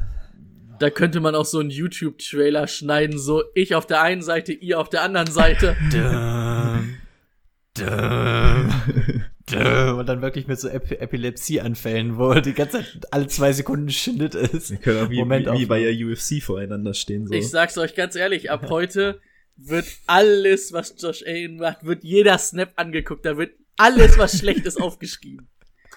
Ach, bist du noch nicht fertig? Ich habe schon alles vorbereitet. Nee, also ich habe ich hab meine dran. Meinung zu Josh Allen, aber ich, ich mache das erst eine Woche vorher. Also ich bereite mich dann immer in der Woche intensiv vor. Don Donnerstag ist Wiegen- und Pressekonferenz wie beim Boxen. Da kommt da, da, da geht's dann langsam los, dass man schon mal Muss- angeheizt muss, muss wird. schon mal Gewicht machen, muss schon Vielleicht, mal vielleicht, vielleicht, Da, wird schon das erste Mal gespuckt auf der Pressekonferenz und die verbalen Schlagen. Wer weiß. Täusche, tausche. vielleicht überzeugt mich. Josh Allen diese Woche auf einmal so, dass ich auch auf den Hype-Train aufspringe. Oh, das kann er jetzt nicht. Aber ich glaube, das wird Kommt nicht passieren. Finger weg von Drogen, setz die Brille auf beim Recherchieren. Ich glaube, du wirst zum richtigen Ergebnis kommen dann. Ich bin gespannt. Ich bin heiß wie Frittenfett auf die neue Folge. Ja, ich wollte mich jetzt zurückhalten, ne? Also entweder rede ich dich in Grund und Boden, also was die Quantität in erster Linie angeht, oder ich sag wirklich gar nichts zu dem Thema. Ich muss mal gucken, wie ich an dem Tag drauf bin. Eventuell schicke ich auch Timo an dem Tag meine Notizen, dass der das klären soll. Ich werde meine eigenen haben. Okay. Ach so. Wir werden uns hoffentlich Ähm. nicht anschreien. Aber ich Also, würde es nicht schön, schön, wie wir hier nochmal Werbung gemacht haben für die neue Folge. Meine Ja. Güte. Es ist, es ist eigentlich die Division-Analyse, die verhältnismäßig am uninteressantesten ist, weil keiner dafür gestimmt hat und trotzdem die Leute, ist es eigentlich die, Leute heikelste. Wollten halt, die wollten die Spannung aufbauen. Die wollten das Josh Ja. Allen-Thema als letztes haben. Die kennen uns. Und die so, so wie wir sonst immer die Draft-Auslosung in der Folge verstecken, werden wir die Buffalo Bills da irgendwo verstecken. immer dieses Clickbaiting. Gut. Oh Mann, In gut. dem Sinne, Gut. bis nächste Woche. Seid gespannt.